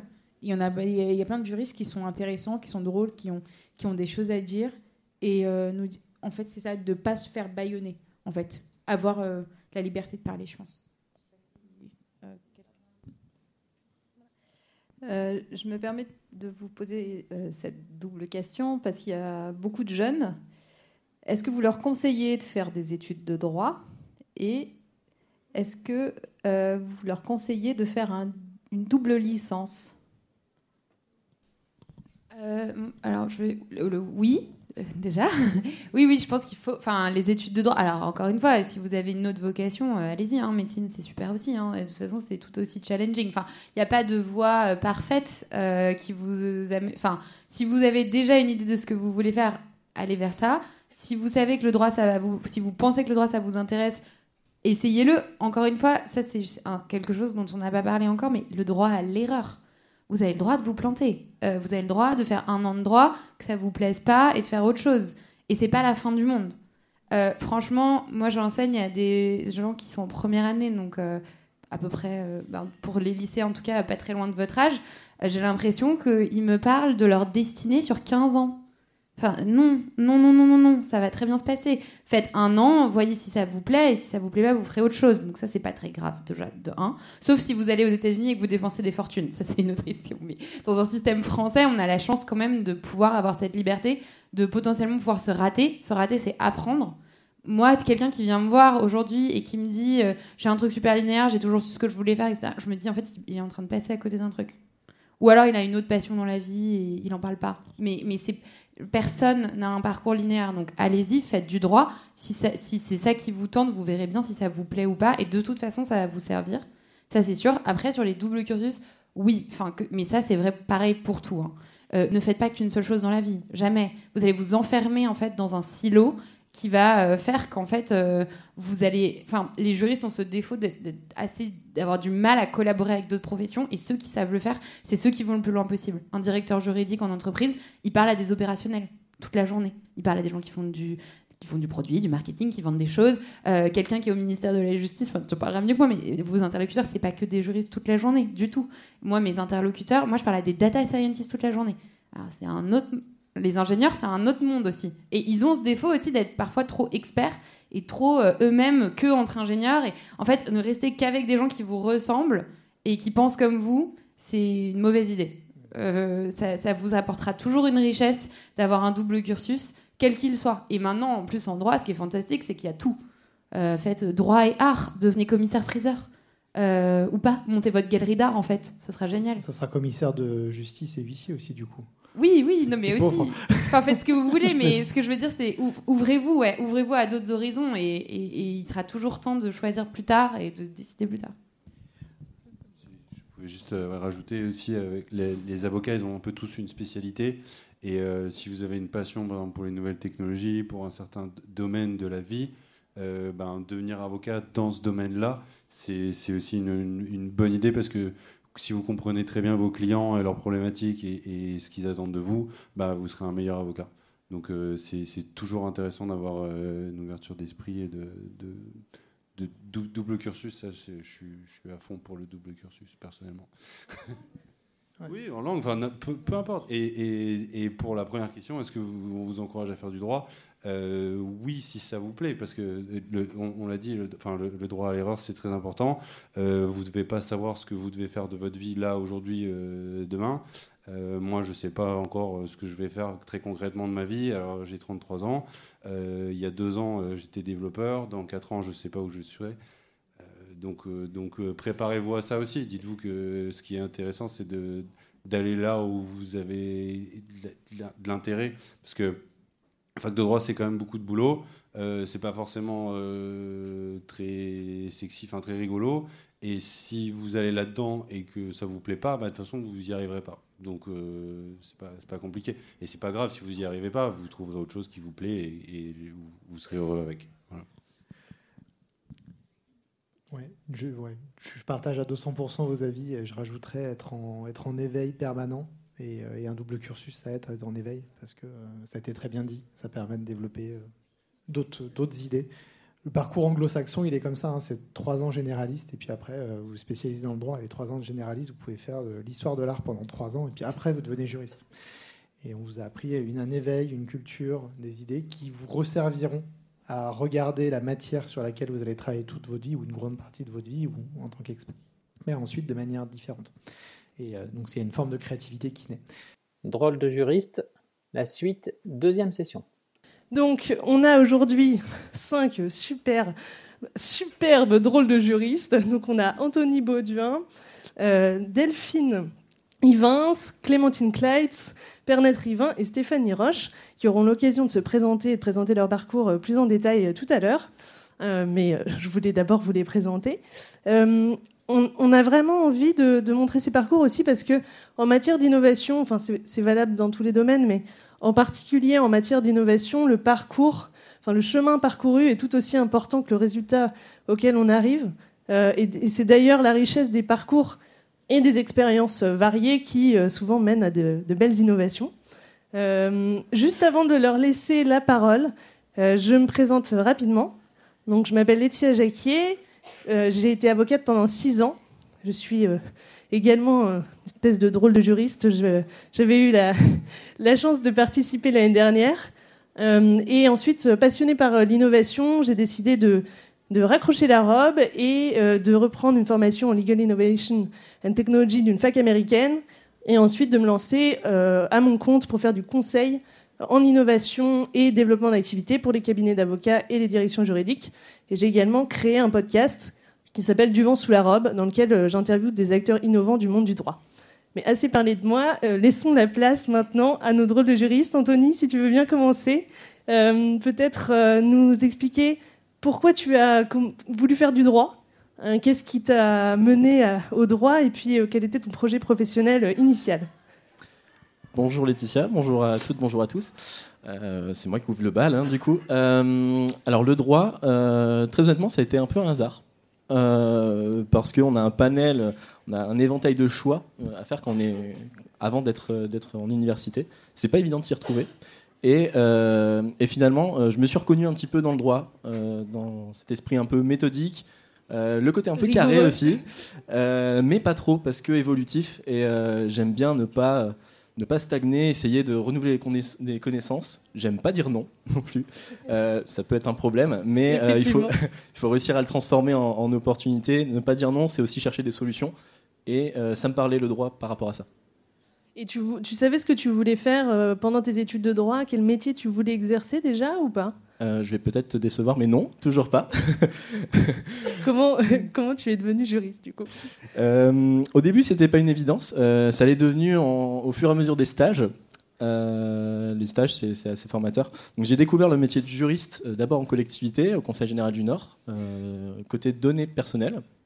Et ensuite, dans un groupe de médias, La Voix du Nord, toujours au Nord. Vous aurez compris, je suis nordiste. plutôt du droit des affaires, droit des contrats. Et là, ça a été vraiment une évidence. Je voulais faire ça. Et alors après, qu'est-ce qui s'est passé? Qu'est-ce que qu'est-ce que tu as apprécié dans le droit et qu'est-ce qui t'a conduit à, opérer un switch et lequel? Alors du coup, je vais, je vais, parler un petit peu de mon, parcours pour vous expliquer. Ça ne s'est pas fait euh, en un jour. Euh, j'ai commencé, euh, bah, mon premier CDI, ça a été chez TF1, en droit des contrats, droit des affaires, mais vraiment orienté publicité. Donc j'ai fait ça pendant 3 ans et demi, 4 ans. Et ensuite, euh, le Nord, toujours le Nord, euh, qui m'a appelé. Euh, je suis rentré dans mon Nord natal chez Decathlon avec un poste de juriste digital et data. Donc vraiment axé sur ma formation, parce que j'ai un Master 2 en, droit des nouvelles technologies. et en fait, l'idée de changer, de, de, ne plus être juriste a germé avec un petit déclic. Lequel? Le déclic, c'était un projet perso-pro. Je vous explique pourquoi. Euh, je suis parti aux États-Unis euh, lors d'un voyage. Voilà. Pour des vacances? Pour des vacances, tout simplement, euh, avec un ami. moi, je suis un vrai passionné de, de, vidéo, donc j'ai pris ma caméra avec. lui était assez bon au basket, on est passionné de basket. Donc ça a commencé comme ça. On a fait, on a fait une vidéo avec les produits, les produits Decathlon. Et en rentrant de, de ce voyage-là, donc j'ai créé cette vidéo. Et je l'ai proposé à la marque euh, de Decathlon euh, qui s'occupe du basket. Et ça a matché. Euh, donc c'est à partir de là que j'ai eu le déclic en me disant j'ai une passion, ça peut servir mon entreprise, pourquoi je ne l'appliquerai pas au droit? Et alors la suite, qu'est-ce que tu fais aujourd'hui et comment tu es, es, arrivé? Et donc aujourd'hui je suis responsable communication pour les équipes juridiques et compliance de Decathlon. Et comment j'y suis arrivé euh, Ça a été un parcours euh, de deux ans et demi euh, que je n'ai pas mené seul. j'ai été très bien accompagné, j'ai eu la chance de faire de belles rencontres. Jennifer Murchel, qui est présente d'ailleurs, qui était mon manager à l'époque et qui m'a aidé dans cette reconversion. reconversion à la fois sur. J'ai été accompagné sur le plan théorique, forcément, avec une formation diplômante, et à côté aussi avec la possibilité d'exercer le métier euh, en partie voilà, sur, sur mon temps de juriste. Donc je partageais mon temps de juriste avec aussi euh, une partie communication. Oui, parce que chez Decathlon, vous avez la possibilité de, des, de, faire des missions, euh, une, partie de votre temps sur un autre sujet, un autre domaine. C'est ça, c'est, une entreprise quand même assez ouverte qui, qui, favorise la, créativité et en tout cas les, les parcours qui peuvent être utiles à autre chose que le, que le métier de, de base. Euh, on avait pris conscience que la communication, c'était quelque chose d'utile au, juridique. Euh, moi, je m'étais porté volontaire, j'avais vraiment envie de le faire, donc on m'a laissé le faire. Et, euh, on m'a permis de le faire vraiment de façon progressive. J'étais vraiment super bien accompagné, je, le dis encore. Et, en fait, quand j'exerçais ces deux métiers, j'avais à la fois un accompagnement sur, sur la partie juridique et aussi un accompagnement managérial sur la partie communication pour apprendre le métier. Et est-ce que tu peux nous donner un exemple d'une création, euh, justement, en matière de communication euh, dans ton poste actuel, euh, dont tu es, très fier? Alors, c'est une création en cours. création en cours, c'est le, site intranet. on sait que, ça peut être une vitrine du juridique parce que ça parle à nos clients. Et c'est un projet que je mène déjà depuis, un an avec toutes les équipes juridiques. on a vraiment envie de le faire user-centric, en fait. On veut vraiment parler à nos clients. Donc on a vraiment refondu l'ensemble. on, a vraiment pensé différemment, on a pensé client pour euh, créer quelque chose qui leur ressemble, qui leur parle. On s'est mis à leur place. On a rajouté un petit peu de design dedans, forcément. Il faut, faut, que ce soit joli. Il faut que ce soit joli, évidemment, mais il faut surtout que ce soit utile, que ce soit pratique. Et donc ça, c'est un, un, projet qui, qui, arrive à terme bientôt et qui, qui sera, lancé, euh, qui sera lancé prochainement. Ok, super. Et est-ce que tu as le, sentiment, du coup, que le, ton bagage en droit sert ce que tu fais aujourd'hui? Totalement. Totalement. Euh, j'aime bien dire parfois que je suis un peu un infiltré. Euh, j'ai été juriste pendant 7 ans, donc forcément le, le, droit je connais. Je connais pas toutes les facettes du droit. J'étais euh, j'étais très orienté nouvelles technologies, mais je m'intéressais quand même à ce qui se faisait ailleurs. Et donc c'est quand même un facilitateur à la fois de relations avec mes collègues qui sont devenus mes clients, de se dire qu'on parle le même langage. Et j'aime aussi dire que je suis un peu le, traducteur visuel de, de, la pensée juridique vis-à-vis -vis des clients un peu l'entre-deux entre euh, bah voilà, le message brut euh, qu'on a envie de faire passer, mais qu'on ne va pas le communiquer nécessairement de la meilleure façon. Et puis de l'autre côté, le client qui a des besoins à prendre en compte. Voilà, J'essaie de, faire la passerelle entre les deux pour que le message soit le mieux perçu possible. Et très rapidement, euh, si tu devais faire un petit bilan de, bah, de, ton parcours, enfin de, de, ce que ça t'a apporté, et euh, peut-être un petit conseil à donner à des, des, personnes euh, dans la salle qui se posent des questions, qui ont envie d'explorer de nouveaux horizons? Il faut oser. Il ne faut pas avoir peur de, de, voilà, d'écouter ses, aspirations, ce qu'on a envie de faire. Euh, c'est pas parce qu'on est juriste qu'on peut pas pratiquer le droit différemment. J'ai le sentiment de pratiquer le droit euh, tout en faisant de la communication. Je ne fais plus de contrat, je fais plus d'accompagnement juridique pur, mais euh, j'ai l'impression de servir la, même cause. Finalement, tu sers la fonction juridique, tu la mets en valeur finalement. C'est ça, donc il faut vraiment trouver euh, quel est, je vais, me répéter, mais le, besoin du client, qu'est-ce qui manque à la direction juridique pour être plus efficace, et si finalement ça colle avec, avec, avec notre, notre profil, il faut proposer, faut proposer des choses. Super, merci Anthony. Est-ce qu'il y a quelque chose que tu voulais ajouter avant qu'on passe la parole? Euh, bah juste un merci en fait. juste un merci. Euh, c'est vrai que je ne l'ai pas cité, mais je, fais partie de, l'équipe euh, Legal Operation. donc on est, on est plusieurs dans, cette équipe. On, a à cœur de vraiment accompagner les équipes juridiques sur la transformation, l'optimisation. Et, donc du coup, merci aussi à, Colin Payard, mon manager, qui m'a fait confiance aussi pour mener pour mener ce projet, parce que la communication fait aussi partie des, legal operations, le marketing juridique en général, et, euh, je pense que c'est important aussi euh, d'avoir la confiance euh, de, de, ses pairs. Super, merci beaucoup. Merci. en fait, vous aurez... On va faire toutes les interventions et puis il y aura un temps à la fin d'échange avec la salle pour que vous puissiez poser toutes vos questions. Alors Delphine, à toi. Pourquoi le droit à la base?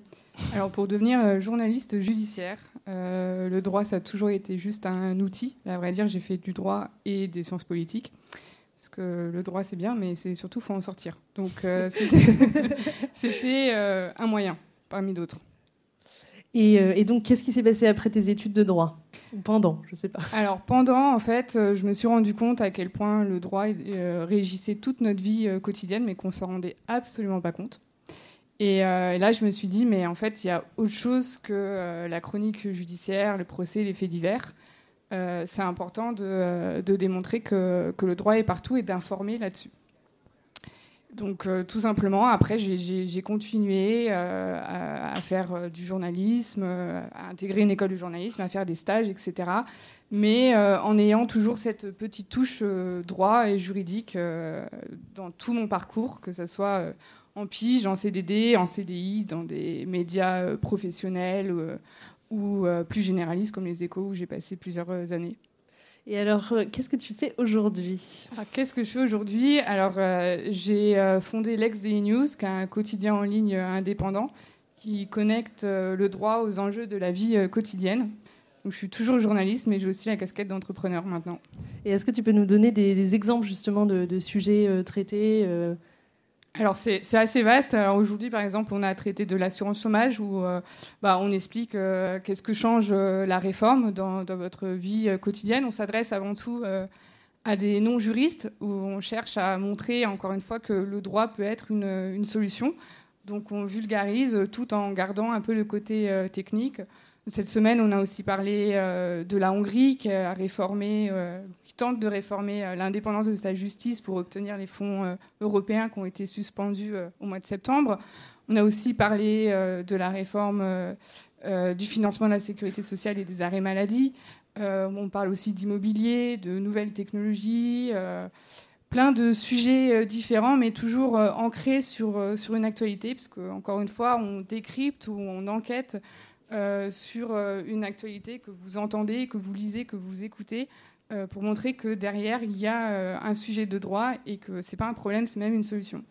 Et donc euh, le but derrière, c'est de vraiment rendre le, droit accessible finalement. rendre le droit accessible au plus, au plus grand nombre. ça a toujours été ce, que, ce que je voulais dans, dans, dans ma carrière. en tant que journaliste, j'estime aussi que c'est mon rôle d'informer comme ça.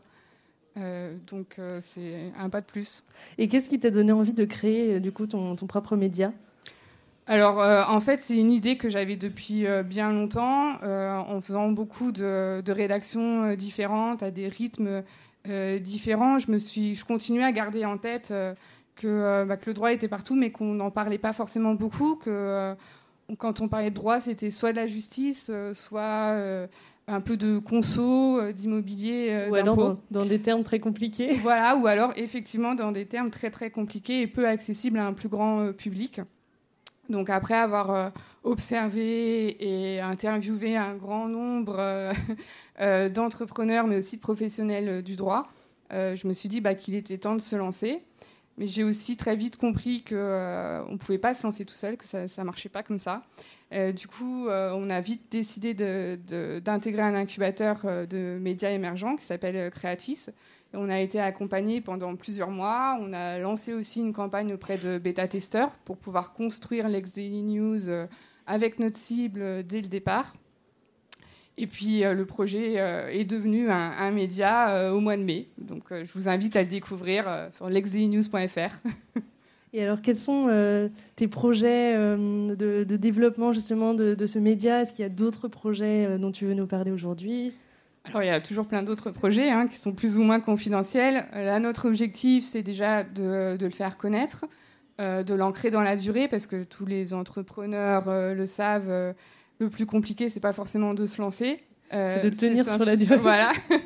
et de s'inscrire dans un paysage et de montrer à quel point on peut être utile dans votre vie quotidienne. on tient aussi à montrer que l'information aujourd'hui peut être indépendante. Euh, c'est pour ça qu'on a des, formules euh, d'abonnement, qu'on peut acheter les articles euh, à l'unité, le tout sans engagement, parce qu'on veut créer une communauté et on veut que l'abonné se rende compte que oui, c'est utile dans, sa vie, que ça soit lui aussi qui fasse un peu la démarche. Donc déjà, quand on aura atteint ces objectifs, je pense que ça sera déjà énorme. Super. Donc bah, la question sur le, bagage juridique qui te sert au quotidien, bon, on voit que c'est omniprésent dans ton quotidien aujourd'hui mais peut-être que tu veux ajouter quelque chose bah, c'est omniprésent parce que ça me permet aussi de ce que je dis tout le temps à mes interlocuteurs. Euh, si je vous comprends pas, en fait, mon lecteur il va pas vous comprendre euh, non plus, parce que j'ai un bagage juridique, mais souvent moindre que euh, mes interlocuteurs. et puis voilà, du coup, ça me permet d'être toujours dans cette position de je sais vulgariser, j'ai la rigueur juridique, je connais le jargon et voilà. Donc je me mets à la hauteur de mes interlocuteurs qui sont parfois techniques, mais je sais aussi me mettre euh, à la place euh, de mon lecteur. Et pousser au langage clair. Voilà. Euh, alors, peut-être un petit bilan ou un conseil que tu voudrais donner aux personnes qui sont là et qui se posent des questions et qui ont envie de se lancer peut-être dans un autre projet? Alors, j'aurais pas dit mieux qu'Anthony. En fait, déjà, effectivement, il faut oser. je pense aussi que, en fait, tant qu'on est cohérent euh, dans ce qu'on fait, qu'on est capable d'expliquer pourquoi on a fait les choses, on peut tout faire. Et euh, il a pas, voilà, il faut savoir prendre des risques, c'est vrai, c'est pas toujours euh, facile. Parfois, il faut attendre que les planètes soient alignées, il faut être un peu patient. Mais je pense que vraiment le droit mène à tout, clairement. Et tu recommanderais l'incubation? Ça t'a beaucoup aidé?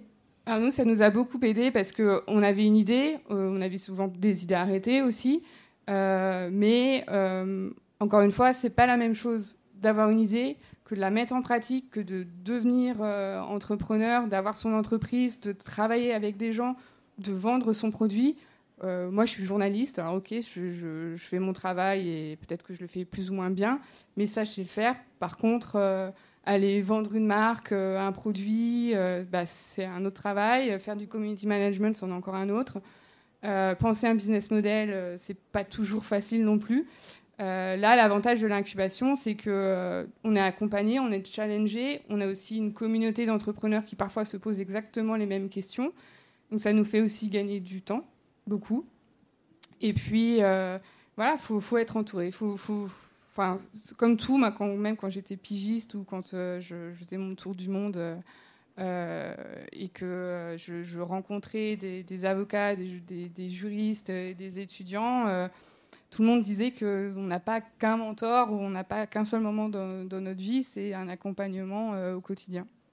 Effectivement, je pense que c'est très important d'être euh, entouré et de ne pas vouloir tout faire seul, euh, parce qu'on gagne effectivement en compétences, parce que c'est des métiers à part, et puis en temps aussi dans le développement de son projet. merci beaucoup. Merci.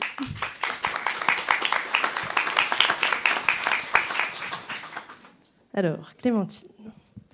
Donc, bonjour. Pour... bonjour. Euh, pourquoi alors euh, tu as choisi de faire du droit euh, à la base? Est-ce que c'était un rêve? Pas du tout. Pas du tout. Alors, comme beaucoup, non, ouais. Comme beaucoup, j'hésitais, je, je, naviguais, je savais pas trop quoi faire. C'est compliqué hein, à 17, 18 ans de savoir exactement ce qu'on veut faire, à 25 ans, à 35 ans, à 50 ans aussi d'ailleurs. Je suis d'accord. Voilà. mais moi, j'avais quand même, quand il a fallu choisir au moment du bac, j'avais quand même des envies de journalisme. Mais comme j'étais pas sûre sûre, je me suis dit un peu comme tout le monde, le droit mène à tout. Je sais pas trop quoi faire, donc je vais faire du droit. Euh, donc je me suis embarquée dans le droit avec cette porte éventuellement possible, mais pas forcément définitive du journalisme, mais en me disant j'ai envie de découvrir. On dit que le droit mène à tout, mais j'en sais rien parce qu'à l'époque, mais encore un peu maintenant, même si maintenant le droit commence à être disséminé avec la réforme, avec les spécialités en, première terminale, on parlait pas du tout de droit, donc on savait pas ce que c'était. Donc c'était presque aussi par curiosité. Et alors ensuite, qu'est-ce que tu as fait? Ensuite, ah bah, j'ai eu le syndrome un peu de la bonne élève chiante. Euh, allez, on va faire un peu tout ce qu'on peut parce qu'on sait toujours pas ce qu'on veut faire, même en master, etc. Donc euh, j'ai fait deux masters, en droit de la santé, en droit privé. Là, je me suis dit, tiens, j'ai envie de transmettre quelque chose donc je me suis dit, je vais, plutôt m'orienter vers euh, l'enseignement, donc plutôt thèse. Donc j'ai commencé une thèse, j'ai passé le barreau aussi, le CAPA, parce que je devais m'ennuyer, je pense. Et toujours pareil, je sais pas trop ce que je veux faire, donc je vais essayer d'avoir le maximum de casquettes possible, on sait jamais ce qu'on va pouvoir en faire. Donc c'était un peu, espèce de, truc un peu bizarre. Et, euh, la révélation, en fait, c'est qu'elle est arrivée dans mon deuxième Master 2, droit privé général, où là, j'ai le grand professeur Geneviève Vinet qui nous a dit un jour, mais arrêtez, vous voulez tous être notaire, avocat, magistrat, etc. Il n'y a pas que ça dans la vie. À l'époque, on ne l'entendait pas, hein, il y a 20 ans. Oui. Euh, pensez aussi au métier de l'édition juridique. Elle nous a balancé ça comme ça. Je me suis dit, mais c'est vrai, j'adore lire, j'adore écrire, j'adore. Euh, c'est vrai que c'est un domaine qui m'inspire, mais j'y avais jamais pensé. Et du coup, après avoir. Euh, enfin, pendant ma thèse, en fait, je m'ennuyais un peu beaucoup. Et je me suis dit, mais tiens, j'ai envie de découvrir ce qu'elle mettait d'édition juridique. Donc j'ai envoyé des lettres de motivation euh, comme ça, spontanément, euh, pour demander une, mission. Je ne demandais pas un CDI, hein, juste une mission d'intérim, de CDD, etc. Et il y a les éditions Lamy qui m'ont répondu pour un remplacement congé maternité. Et j'ai commencé, et le soir même, j'ai dit j'ai trouvé mon truc. En fait, je tombe amoureuse de ce métier. Et tu écrivais sur quel sujet? Alors j'étais pris en plus pas dans ma spécialité, mais comme souvent, souvent on exerce au début dans pas ce pour quoi on était formé, sinon c'est pas drôle. Euh, moi j'étais très responsabilité civile, euh, donc droit de la santé, dommages corporels, euh, droit pharmaceutique, etc. Et là j'ai du coup bossé tout de suite en procédure civile, en voie d'exécution, en assurance. Et quand je suis arrivée, on m'a dit tu as 48 heures pour faire deux articles, un de 30 000 signes en droit des assurances sur je sais plus quoi, et un autre, tu as quand même quatre jours sur euh, la responsabilité civile en matière de transfusion sanguine. Et eh ben ça met dans le bain. es tombé directement dans le bain. Euh. Et, euh, et, donc, ensuite, il y a eu un autre changement. Ouais, en fait, ce qui s'est passé, c'est que, comme pas mal de monde, je pense peut-être parmi vous. J'ai fait 17 ans dans l'édition juridique. J'ai fait trois maisons d'édition différentes. J'ai commencé comme euh, éditeur. Au début, je faisais des ouvrages de la presse. Ensuite, j'ai été débauchée par la Gazette du Palais, euh, qui à l'époque, en 2010, on a voulu complètement refondre la, ligne éditoriale. C'était une belle endormie, la Gazette. Donc là, du coup, j'ai vraiment pris la casquette de journaliste juridique. Et donc là, je me suis éclatée avec un. On a refait tout un projet. J'avais carte blanche en plus, donc c'était génial. Euh, et là, là, j'ai, à un moment donné, j'ai fait 11 ans absolument génial à Gazette du Palais, mais et en plus, je suis devenue directrice de rédaction après. Mais il y a un moment donné, en 2013, où j'étais à la limite du burn-out. Parce que euh, j'adorais ce que je faisais, mais j'en faisais trop. Je le faisais certainement pas comme il le fallait. Et euh, du coup, on m'a conseillé à l'époque, j'ai une amie qui était de chez Dallos d'ailleurs, qui m'a dit, mais euh, fais un bilan de compétences. Ça t'aidera. Parce que je savais plus. J'avais l'impression que j'avais perdu toutes les compétences que j'avais acquises celle que j'avais identifiée à la faculté externe en disant de toute façon je ne sais plus rien faire, etc. J'ai l'impression d'être dans un placard, je suis capable de rien faire, je ne sais pas me vendre, je ne sais pas quoi faire, j'étais perdue. Et en même temps crevée. Et le bilan de compétences a été génial parce que, alors j'en ai informé mon employeur, parce qu'il y a plein de façons de faire le bilan de compétences, mais donc j'ai entamé la démarche moi-même, mais j'ai informé mon employeur en la rassurant, en disant j'adore cette boîte, j'adore ce que je fais, mais là je vais craquer. C'est-à-dire si je continue encore comme ça, ça va pas être possible. Donc il faut que je me fasse un focus. Elle m'a encouragée. Et le bilan de compétences, la conclusion, c'était que euh, à court et moyen terme, il fallait que je continue dans ce domaine-là parce que j'adorais ça. J'étais pas encore allée jusqu'au bout de l'histoire, mais il fallait que je m'organise autrement, que j'apprenne à dire non, que j'apprenne à déléguer, etc. Mais le fait que ce soit quelqu'un de l'extérieur qui me le disent et que, et que c'est quand même un, processus qui dure 3-4 mois, mm. euh, ça m'a permis de décanter et d'arriver euh, à, accepter ça, en fait. Et, j'ai complètement changé ma méthode de travail et j'ai pu continuer quelques années encore avec ces conseils-là et du coup en, en, adorant, toujours en adorant mon métier. Et en même temps, on avait posé euh, les jalons pour le, long terme. Et ce qui était drôle, c'est que là-dedans, il y avait le métier dans lequel je suis depuis deux mois, c'est-à-dire le, travailler pour, euh, pour l'école de formation du barreau. Et juste après ça, j'avais été débauchée, j'ai fait une troisième maison d'édition. En fait, au fur et à mesure, j'ai acquis en management, mais je m'en étais pas rendu compte de ça. Il y a plein de compétences qu'on récupère au fur et à mesure, gestion de projet, management, voilà, savoir parler avec des développeurs, etc. Mais on se dit, ça c'est du normal. Non, en fait, c'est des compétences qu'on acquiert, mais on n'arrive pas à les identifier euh, dans ce moment-là. Et donc j'ai été débauchée par Lexis pour être directrice éditoriale, donc pour gérer une équipe de 140 personnes, enfin un truc assez sympatoche. Et, euh, voilà. Donc et après, c'était bien parce qu'au moment, au bout de trois ans, où j'avais l'impression d'arriver un petit peu toujours sur les mêmes problématiques, au bout de 17-18 ans, euh, là du coup le FB, donc l'école de formation du barreau de Paris, est venu me chercher en me disant on a besoin d'un profil un peu, euh, alors qui a fait le CAPA, mais pas complètement avocate parce qu'il nous faut un, manager, quelqu'un qui sait gérer, etc. Donc ils m'ont appelé à ce moment-là. Voilà. Et alors comment ça se passe?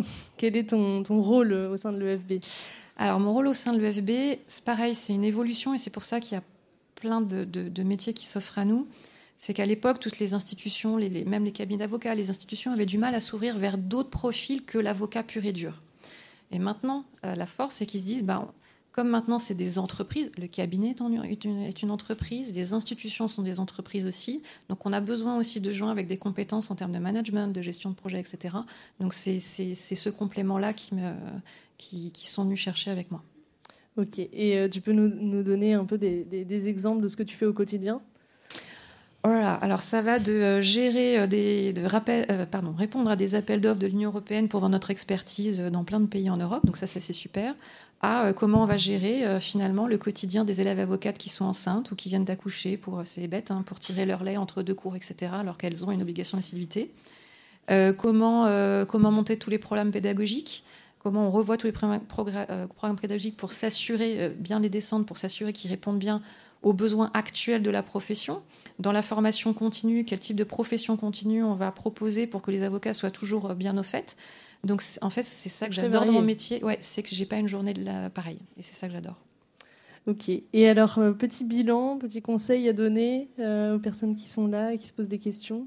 Euh, alors, un bilan de compétences, c'est vraiment c'est super, vraiment c'est. Et il y a plein de manières de le financer. Si vous pouvez pas le financer vous-même, moi je l'avais fait financer à l'époque par mon organisme de formation. Les gens ne le savent pas, mais les organismes de formation ont un quota de bilan de compétences qu'ils donnent. Du coup, en général, il suffit juste d'avoir 3-4 ans de CDI derrière à peu près Et au pire, on, se débrouille. Donc le bilan de compétences en 1.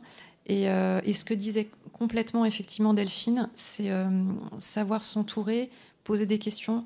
Moi, il y a un truc que j'ai beaucoup fait, c'est un conseil que je demande un peu aux gens autour de moi qui ne qui savent plus trop ce qu'ils veulent faire. À chaque fois que vous faites un déjeuner, que ce soit perso ou pro, à la fin du déjeuner, demandez à la personne mais finalement, toi ou vous, dans, quel domaine vous me verriez? Et ça, je vous assure, les, moi, les, un jour j'ai pensé à le faire et maintenant je n'arrête pas, même encore maintenant. Il y a des résultats qui sont géniaux et, c'est là où vous voyez la perception des autres et parfois du coup vous découvrez même des compétences que vous n'aviez pas identifiées que les autres ont pu identifier. Et, ça, c'est assez intéressant. Ça donne plein d'idées. C'est super intéressant, effectivement. Euh, souvent, c'est un exercice qu'on nous demande de faire justement dans des bilans de compétences ou euh, des programmes de reconversion. Mm. Et ça, on apprend énormément de choses. Euh, donc c'est vrai que le faire, même de continuer à le faire, même si on ne se pose pas forcément de questions, c'est toujours intéressant. Et puis ça peut ouvrir des, des portes pour la suite. Et les gens nous voient, pardon, je, je te coupe, les gens nous voient jamais de la même manière, même encore à l'heure actuelle. À l'EFB, certains peuvent me dire euh, Mais de toute façon, tu n'es pas avocate, tu as le CAPA, tu as fait l'école, tu as fait les sages, mais tu n'es pas avocate. L'éternel quand je, vais, quand je vais à l'ENM, quand je vais à l'ENM, ils disent Ah oui, mais toi, toi c'est les avocats. Donc là, je reprends ma casquette d'avocat. Euh, ah oui, mais euh, quand, quand, je vais dans d'autres instances, c'est oui, non, mais toi, tu es, entreprise, tu es manager, etc. Donc en, réalité, on a tous 10 milliards de casquettes. Mais ce qui est intéressant, c'est de voir que la, la perception des autres de, de nos compétences. Bah, merci beaucoup. Merci.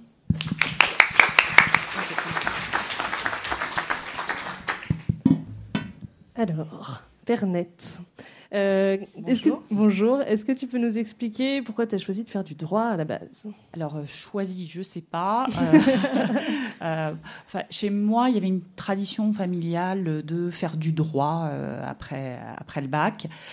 donc, enfin, voilà, j'ai choisi, j'ai choisi, j'ai subi, je ne sais pas cette tradition. Dans ta famille, il y avait beaucoup de juristes Exactement, mais qui ensuite sont surtout pas allés vers des professions juridiques. donc, donc, moi, je me suis dit, bah, je vais faire comme eux. Euh, et donc je, vais voir et je vais, avancer en, marchant. Donc euh, euh, voilà, avec ce mantra, on, se l'est tous répété, mais qui est très vrai, le droit mène à tout, et on, je pense qu'on est vraiment la, preuve que ça marche. Et donc en se disant à chaque fois, bon, bah, ça va m'ouvrir des portes. Et donc moi, en fait, ce qui m'animait euh, euh, dans cette formation juridique, je me suis dit, je vais tout faire pour ne pas être avocat. Alors moi, c'était vraiment mon obsession. Je ne voulais pas porter la robe parce que, un, je déteste prendre la parole en public. Donc, euh, donc voilà, donc la robe, il faut plaider, il faut être Enfin voilà, un grand tribun, c'était pas du tout mon cas. Euh, donc euh, je me suis dit, ok, je vais être conseiller juridique puisque moi, quand j'ai fait mes études, il y avait une possibilité, il y avait le choix avocat et si vous vouliez faire du conseil, que ce soit juridique ou fiscal, il y avait, il y avait une voie possible. Donc euh, c'est pour ça que je me suis plutôt orientée vers la fiscalité, une matière qui n'était pas effectivement réputée pour être très euh, voilà, sexy. Euh, mais, euh, mais voilà, il y, avait. enfin, c'est toujours une question de rencontre. voilà, il y, avait un, un, professeur absolument incroyable qui m'a donné envie de faire la fiscalité. J'ai trouvé ça drôle. Bon, très bien. Et, et, donc, et donc, me voilà sur mon petit bout de chemin, des ESS, etc. Et pas de chance, parce que moi, je suis arrivée en 92, pratiquement à la fin de mon DESS et il y a eu la grande réforme des professions d'avocat. Et pour pouvoir exercer de la fiscalité, il fallait devenir avocat. Donc, contrainte et forcée, j'ai dû passer. j'ai tout ce que tu voulais éviter. Et tout ce que je voulais éviter, j'ai dû passer le CRFPA. Et euh, je me suis retrouvée à l'école, à l'école d'avocat avec des gens hyper motivés. Et moi, j'étais là, bon, bah, il faut que je le fasse. voilà pour mon début de parcours. Et ensuite, qu'est-ce qui s'est passé? Alors, euh, eh bien, euh, alors j'ai quand même continué dans une voie qui était la fiscalité. Et c'est vrai qu'à l'époque, mon parcours était très attractif parce que les cabinets d'avocats recherchaient des fiscalistes euh, donc, qui avaient ben, ce diplôme magnifique pour pouvoir exercer. Et euh, c'est pour ça que j'ai euh, été embauchée donc, chez Archibald Andersen. Et on était la première promotion donc d'élèves avocats qui sont arrivés pour faire de la fiscalité dans ce cabinet. Et avec aussi donc des contraintes, hein, puisque Arthur Andersen à l'époque était à la défense, donc c'est le barreau des Hauts-de-Seine, et donc une obligation de faire des permanences donc pour le barreau, et donc avec une obligation ben, de temps en temps d'aller défendre, de, se retrouver un petit peu en mission pompier, euh, euh, en, avocat commis d'office. Alors quand vous voulez pas plaider euh, depuis le début et que vous retrouvez, enfin avec quelqu'un qui est en garde à vue, je peux vous dire, j'ai passé des moments. Enfin, ça m'a conforté dans ma vocation sur le fait que vraiment fallait pas que je fasse ça. Mais ça a dû quand même être assez formateur ça, a été très formateur et, surtout, euh, euh, enfin, euh, je pense que le métier d'avocat et d'avocat pénaliste, enfin, il faut vraiment avoir la rage et avoir cette vocation. Hein. Et alors ensuite Alors, alors mes quatre années, donc quatre années au sein d'Arthur Andersen, pour moi c'est la meilleure des écoles, je, je le dis. c'est une école de rigueur, de de coaching et de mentoring incroyable. Donc euh, voilà, euh, j'ai démarré euh, toute petite junior, ne sachant absolument rien faire, hein, bien sûr, en sortant, en sortant de la fac. Et, voilà, avec l'aide de, managers incroyables, de missions très très diverses, eh ben, petit à petit, les choses ont commencé à se structurer. Et, voilà, et j'ai appris à travailler, merci, grâce voilà, grâce à, ce cabinet. Et ce qui m'a effectivement ensuite, eh ben, voilà, une fois que vous sentez euh, assez structuré, et euh, eh ben, ça vous donne un petit peu des ailes. Et qu'est-ce qui te plaisait, enfin, qu'est-ce qui te plaît dans, dans ce métier? Euh, dans, alors, enfin, travailler dans un cabinet comme euh, Arthur Andersen, ce qui me plaisait, c'était justement la mixité. C'est-à-dire, on travaillait énormément avec des auditeurs, donc on n'était pas du tout renfermé sur notre profession de, juriste. On faisait beaucoup de missions avec des auditeurs, et en fait, euh, ça donne aussi un peu la passion de l'entreprise, parce que les auditeurs, ils vous parlent de l'entreprise d'une autre manière que les avocats. Donc euh, moi, en fait, c'est ça qui m'a donné un peu envie de, sortir de enfin, de, sortir d'un cabinet pour justement aller, aller me confronter avec euh, la réalité de l'entreprise. Et alors comment? Alors comment? Alors euh, moi je dis qu'il n'y a pas de hasard dans la vie. j'ai eu, j'ai passé des vacances. je vous raconte ma vie privée. voilà, au club Méditerranée. voilà, je voilà, je, passe une semaine absolument extraordinaire. Je rentre, je, rentre à, l'époque Arthur Andersen avait déménagé, était à Neuilly, et là j'ai un appel euh, d'un cabinet de chasse qui me dit ah, euh, ah, voilà, on a un poste pour vous, euh, vraiment, il est fait pour vous. Il me connaissait un petit peu. Je lui ai dit attendez, bon, je viens. Le, cabinet, il était de l'autre côté des bâtiments d'Arthur Andersen, donc c'était facile. Et, et là, je, je, suis très cash. Je dis de toute façon, moi, je pars pas d'Arthur, sauf, sauf si c'est pour le Club Med. Et là, il me dit, bah, c'est très bien parce que vous allez vous asseoir parce que c'est justement pour le Club Mais non. Mais si. Et oui. Donc, euh, donc voilà. Donc j'ai même pas réfléchi. Je me suis, et je me suis embarquée dans l'aventure. Et alors?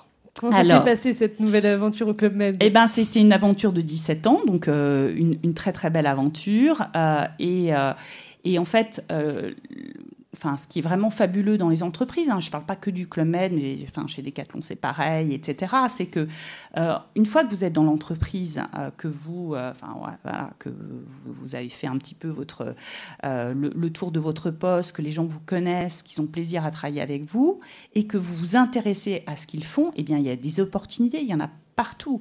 Donc dès lors que vous exprimez déjà le fait que vous avez envie de changer de métier, ça, il faut, faut pas hésiter à exprimer Il faut le dire, il faut le dire, il faut se faire accompagner. Moi, j'ai eu vraiment la chance au Club Med euh, d'être coachée.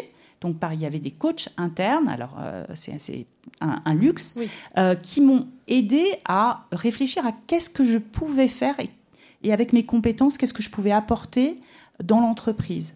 Et donc, c'est vraiment grâce à ça que j'ai switché. Donc, euh, donc moi, en fait, j'étais venue pour euh, monter la direction fiscale du Club Med. Et donc, ensuite, comme évolution finalement euh, logique, eh ben, je suis passée à l'audit interne. Comme quoi, on revient toujours, voilà, audit interne, Arthur Andersen, enfin voilà. Retour aux, sources. Et, et, après, le deuxième message que je veux faire passer, c'est qu'une fois qu'on a goûté au changement, eh ben ça ne s'arrête plus. et euh, mais vraiment, c'est que on a tout le temps envie de faire de nouvelles choses, d'apprendre de nouvelles choses, de prendre de nouvelles la responsabilités. curiosité. Mm. Et ça, c'est vraiment la curiosité. Euh, peut-être aussi il y a un Enfin, il y a peut-être aussi un peu d'ambition, mais moi je trouve que c'est bien l'ambition et de se confronter à d'autres choses. Et donc, enfin, pour passer rapidement sur mon parcours, moi ça m'a permis euh, de devenir directeur financier et en même temps de, de partir en expatriation. Donc j'ai fait, alors là, euh, là, là c'est pas un méga switch, euh, aux États-Unis, à Miami. Euh, donc je suis partie avec toute ma famille euh, pour faire un job que je ne connaissais absolument pas. Donc là je passais 100% dans les chiffres toute la journée. Enfin voilà, donc une expérience incroyable. Euh, Tu y es resté combien de temps? et je suis restée 4 ans, euh, quatre ans aux États-Unis. Et puis toujours cette idée de, enfin, d'opportunité qui s'ouvre, euh, qui s'ouvre, euh, et qu'il faut aussi aller un petit peu chercher. Euh, et en fait, je me suis posé la question de quel job je peux faire après ça. Et la communication financière, finalement, c'était un bon, euh, euh, enfin, permettait de, raccrocher les wagons sur beaucoup de choses, le juridique, euh, le droit boursier, etc., euh, la finance, bien entendu. Et, euh, voilà, aussi les hasards, hein, bah, euh, la directrice de la Comfi s'en allait et j'ai pu prendre le poste. Donc parce que j'avais aussi dit, si un jour ce poste se, Se libère. je suis, je suis preneuse. Donc ça aussi, c'est vraiment, euh, euh, enfin, dire les choses, euh, que, enfin, sans tabou. Et, euh, et donc j'ai pris ce poste à la Comfi euh, au Club Med. Et juste au moment où je prenais ce poste, a démarré euh, euh, l'OPA, euh, euh, donc euh, d'abord amicale de Fossoun, et puis ensuite euh, une petite OPA hostile. Donc j'ai vécu trois ans euh, dans, euh, euh, enfin voilà, une expérience incroyable, pas toujours facile. hein, euh, euh, vivre une OPA hostile, c'est quand même. Euh, Enfin voilà, il faut, quand même avoir un peu de sang-froid euh, et puis enfin, euh, être, je dirais, un peu touche à tout et, pouvoir répondre, enfin répondre un peu sur tous les enjeux. Mais, donc c'était très formateur. Mais par contre, ça use. Donc ça, il faut, se le dire aussi. Et ça use. Et puis donc à un moment, il faut se dire aussi, 17 ans dans une entreprise, c'est très très bien. Mais après, mon employabilité. Moyen moyen. Donc euh, ça m'a aussi encore poussé à me dire bon, est-ce que je reprends un job, un nouveau job? Et c'est confortable de rester dans la même entreprise, les gens vous connaissent. Entre guillemets, vous avez moins à faire votre preuve. Et, euh, et ben en fait, j'ai pris le pari de partir. Voilà, Que de euh, switch et de Voilà, de partir et puis ben, de, de prendre un petit peu de temps pour euh, savoir ce que j'avais envie de faire. Ce qui m'a conduit à mon poste actuel, qui est secrétaire général dans une organisation internationale qui s'appelle GS1. Et donc, tu fais quoi euh, au quotidien Eh ben, dans mon quotidien, je fais tout. Euh, Enfin, je, je fais du juridique, je fais de la finance, euh, je fais beaucoup, beaucoup de gouvernance. Enfin, voilà, parce qu'on a une gouvernance vraiment de quasiment de société cotée. Et, et donc, en fait, c'est complètement polyvalent. et je fais de la stratégie aussi, donc, donc je m'amuse bien. Et donc, tu adores ce que tu fais aujourd'hui? Voilà, exactement. Mais, je vais dire, je vais dire un mais, euh, ça fait six ans. Et donc, pour moi, c'est un cycle. et donc, il faut que j'arrive aussi à trouver ce que j'ai envie de faire après. Ok, donc c'était un questionnement du moment. Questionnement du moment. Et donc, qu'est-ce que j'ai fait? Euh, J'ai demandé à avoir un coaching dans mon entreprise qui, qui l'a accepté. Super, ben, on a hâte de connaître la suite. Moi aussi. Euh, Peut-être, euh, bah, tu en as déjà donné quelques-uns au cours de, de ton intervention, mais euh, est-ce qu'il y a d'autres conseils que tu voudrais donner? Euh, Des choses qui t'ont servi.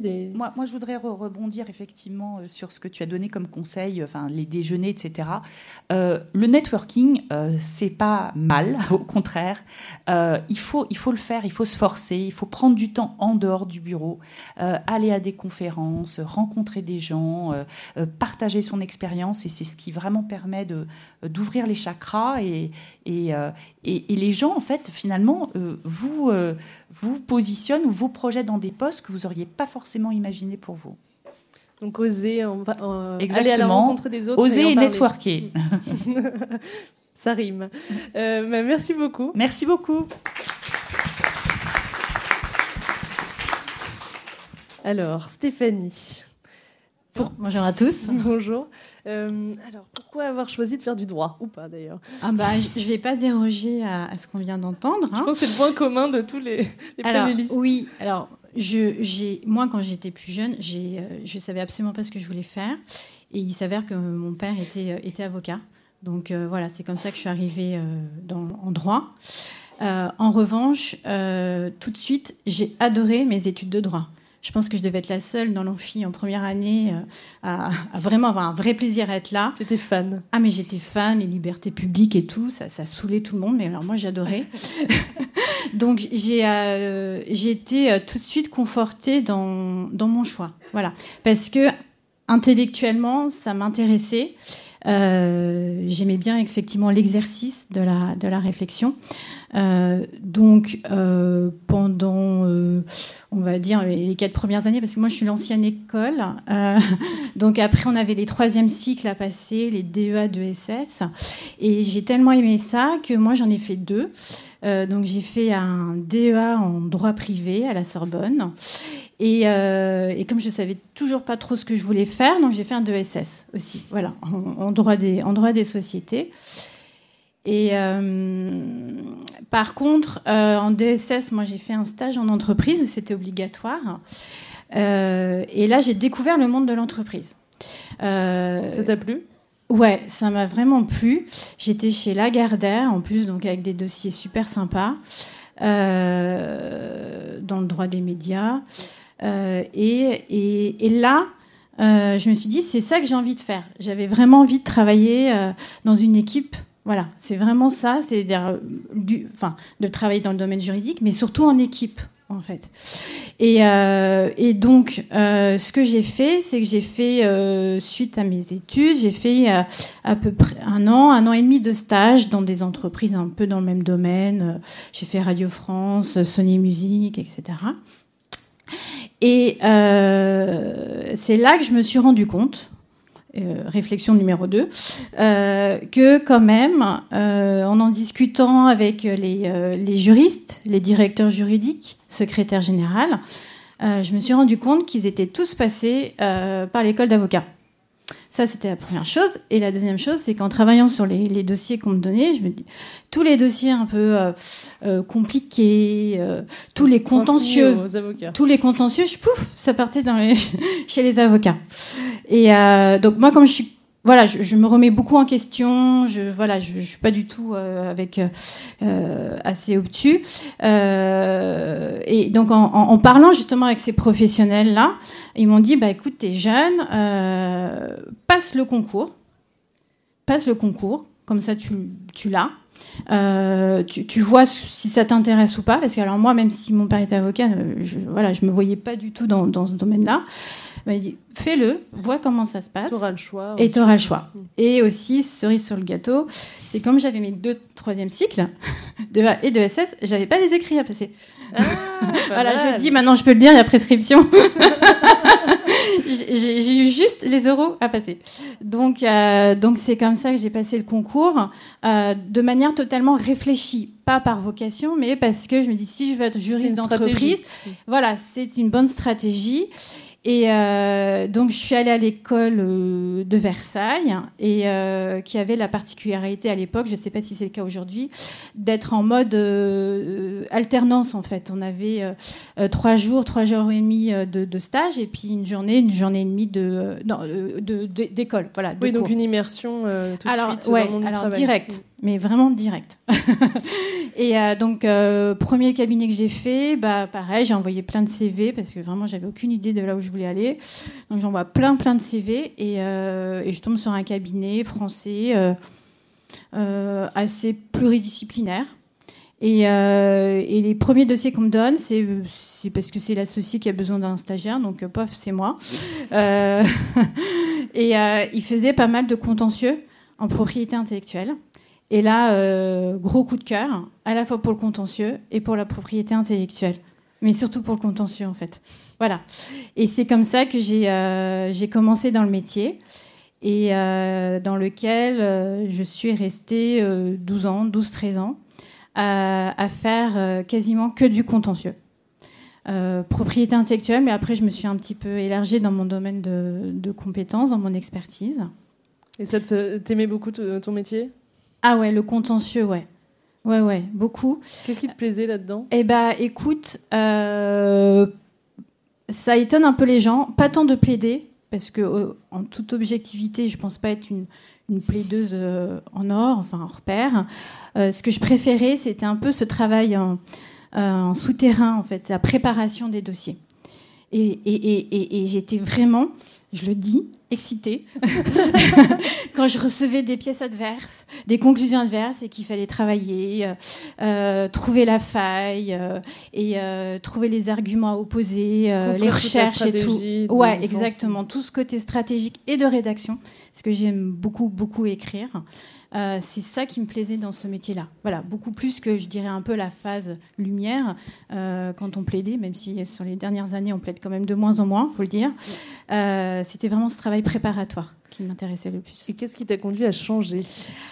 Bah écoutez, enfin voilà, moi j'ai vraiment exercé comme avocate pendant pas mal d'années. Bah comme pas mal de femmes encore malheureusement aujourd'hui, le retour de congé mat a été un peu rock'n'roll, on va dire.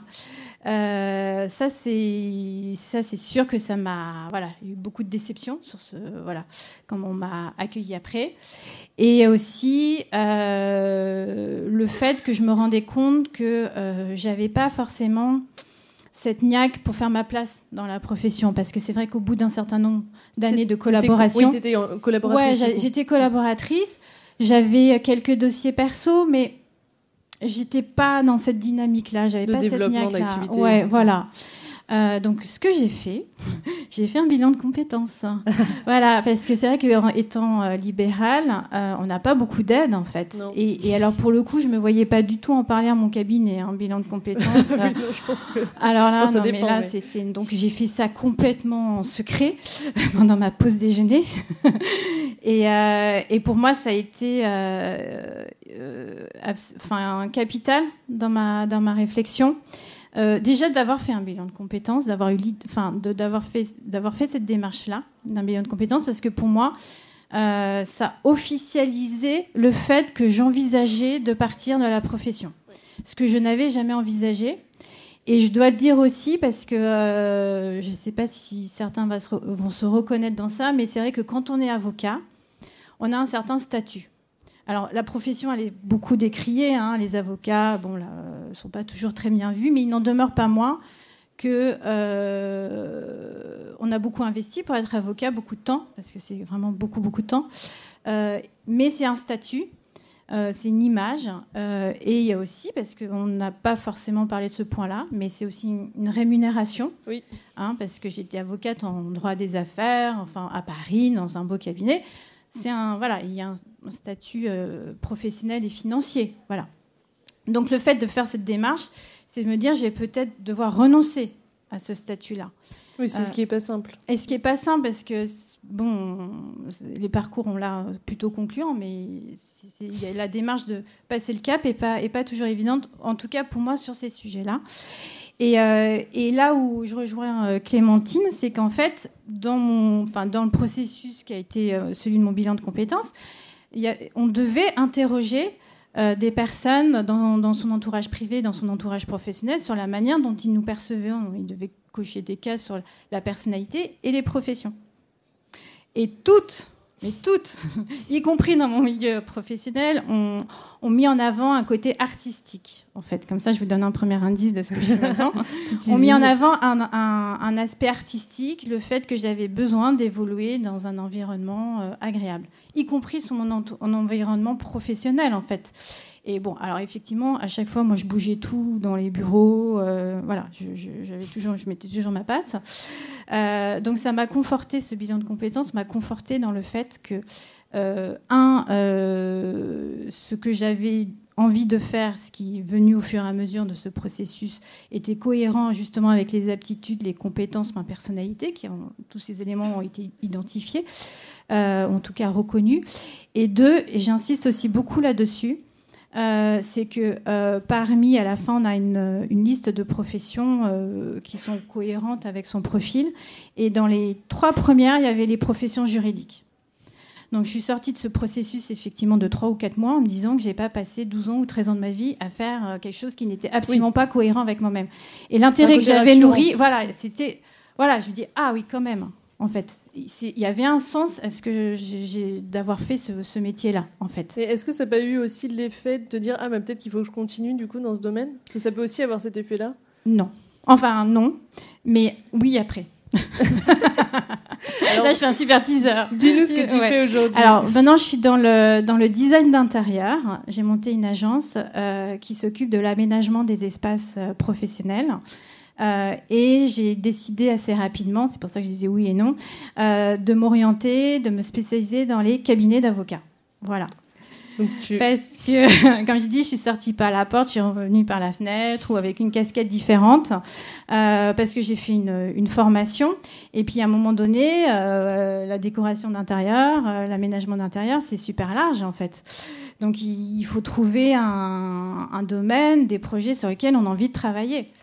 Et là, euh, ça s'est vraiment imposé avec moi comme une évidence. Euh, j'avais envie de travailler au service de la profession.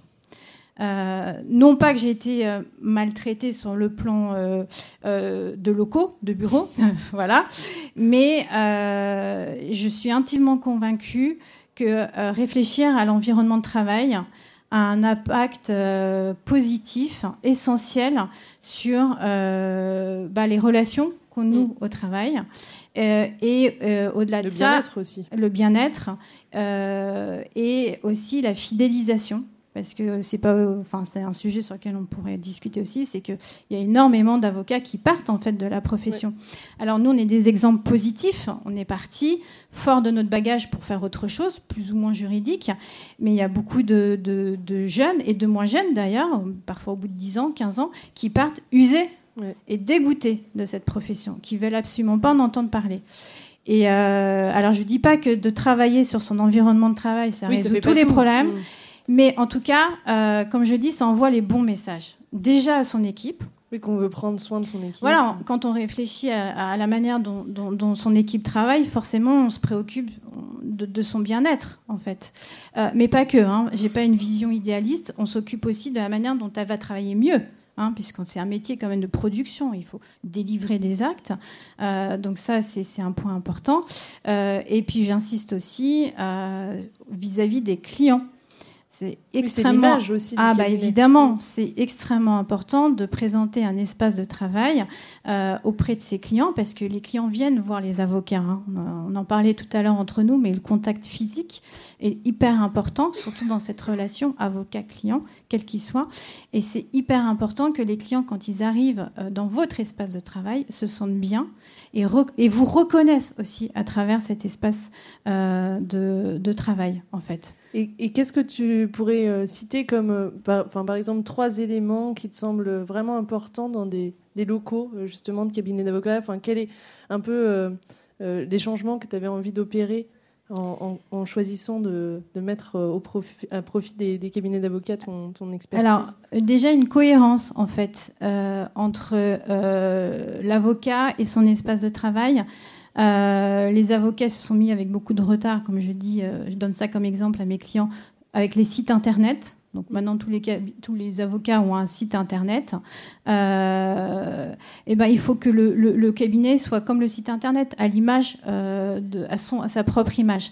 Mais il faut qu'elle soit cohérente avec son image. Et c'est là où on a une réflexion plus détaillée avec les clients, quel type de clientèle vous avez, euh, comment vous fonctionnez, est-ce que vous recevez dans votre bureau, est-ce que vous recevez dans une salle de, euh, de réunion. Donc, il y a toute une réflexion. Il y a une voilà, c'est une cohérence. Il n'y a pas de, de, de, de recette toute prête. Ça, c'est évident. C'est vraiment en fonction du mode de travail, de la personnalité, de la clientèle euh, des, avocats, de leur budget aussi. Euh, et puis, euh, j'en discutais aussi tout à l'heure avec des, personnes qui tiennent un stand, des avocats qui tiennent un stand. Il faut aussi associer les collaborateurs à cette réflexion-là. Ça, c'est très important. Ça, c'est très important. La cohérence, euh, le collaboratif, c'est un projet euh, euh, commun. et puis aussi, c'est de, de voir différemment ces locaux tous les enfin, beaucoup d'avocats voient ça comme une charge. Hein. Les euh, locaux égale charge. Pour les avocats, ça coûte de l'argent, on paye les loyers, etc. Et alors qu'il y a plein de moyens d'optimiser aussi euh, ces locaux, euh, la, enfin, de sous-louer, d'accueillir des conférences, de louer des salles de réunion. Enfin, il y, a toute une. Mm. une vision beaucoup plus moderne et plus positive et plus optimiste. Pour repenser optimiser locaux. voilà, des, des locaux. Voilà. Ok, bah, merci. Euh, Est-ce que tu, tu veux donner quelques conseils euh, pour conclure ton, ton intervention? Conseils sur. euh, Conseils sur, euh, bah, pour les gens dans la salle Oui. qui se posent des questions, qui, qui ont envie d'explorer de nouveaux horizons? Ouais, alors moi je reprendrai un des conseils qui a été donné, c'est d'être entouré. Euh, voilà, pareil, hein, parce que c'est toujours, il y a des choses positives, des choses moins positives. Moi, ça a été mon erreur, c'est de m'être lancée toute seule, en fait, dans ce projet-là. Euh, un peu fort de mon côté euh, euh, avocate. On sait beaucoup de choses, voilà, et en fait, non, pas du tout. C'est vraiment d'être d'être entouré. Voilà. Donc déjà d'avoir le soutien de, de ses proches, parce que c'est quand même un, voilà, ça peut être un gap sur le sujet dont j'ai évoqué. Euh, et puis aussi de s'entourer de compétences. Euh, voilà, moi je sais que c'est tout ce qui est communication, que c'est pas du tout euh, naturel chez moi. Il faut que je travaille dessus, et donc il faut vraiment s'entourer et euh, et, ouais et, et communiquer beaucoup beaucoup sur son projet, en parler tout le temps, et dont des espaces comme le vôtre. Enfin voilà, parce que ça c'est hyper important de partager avec les autres, mais aussi ça fait réfléchir sur soi. Oui, Voilà. on apprend plein de choses. Oh, on a, ouais, on apprend sur soi-même aussi. Voilà. Bon, bah, un grand merci.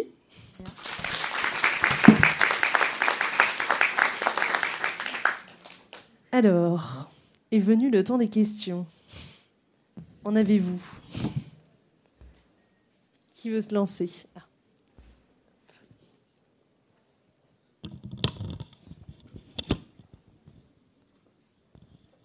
Tenez.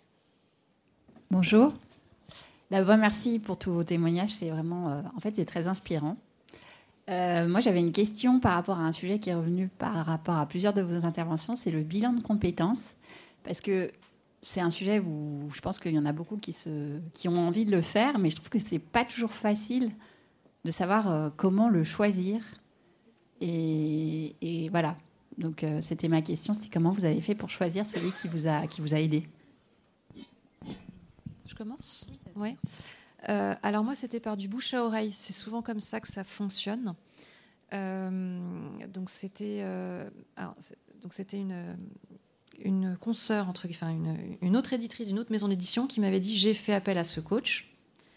Euh, il faut savoir en fait que, en gros, en gros, du gros, du gros, en tout cas à l'époque, vous aviez trois manières vraiment de financer déjà ce bilan de compétences. Soit vous êtes transparent avec votre employeur et vous avez la chance d'avoir un employeur, ce qui n'est pas toujours euh, facile, hein, d'avoir un employeur open. Et euh, dans, ces cas-là, ça peut être pris en charge soit avec vos, vos- vos droits à vous, soit complètement par l'employeur. Enfin, après, vous débrouillez avec lui. En revanche, du coup, ce qu'il faut savoir, l'avantage, c'est que vous pouvez le faire du coup sur vos horaires de travail, mais l'employeur doit avoir un minimum du coup de compte rendu derrière, à vous de voir. Soit vous le financez complètement vous-même. En gros, je crois que maintenant, ça doit être à peu près 2500 euros, euh, 3000 euros, enfin voilà, pas simple. Soit moi, ce que j'avais fait, c'est que vous vous tournez vers l'organisme euh, de formation au- auprès duquel vous cotisez. Donc, euh, en général, soit vous demandez à une copine RH, est-ce que tu peux me dire machin, parce qu'on ne sait pas toujours un coup on cotise, ou enfin, vous retrouvez rapidement. Et là, euh, très souvent, donc ils ont des quotas en fait où ils financent du coup des biens de compétences. Moi, je n'ai rien déboursé, hein, du coup, j'ai fait, comme ça. Et euh, là, en revanche, du coup, euh, normalement, vous n'êtes pas censé le faire sur vos horaires de travail. Moi, je le faisais entre midi et deux. J'avais informé mon employeur, donc c'était pas, enfin voilà. Et là, du coup, bah, tout est complètement, si vous le souhaitez, secret. Voilà. Après, il y a quel coach choisir, et ça, c'est essentiel. Il faut savoir que le premier rendez-vous du coach, en général, il est gratuit parce qu'il faut que ça fitte entre vous deux.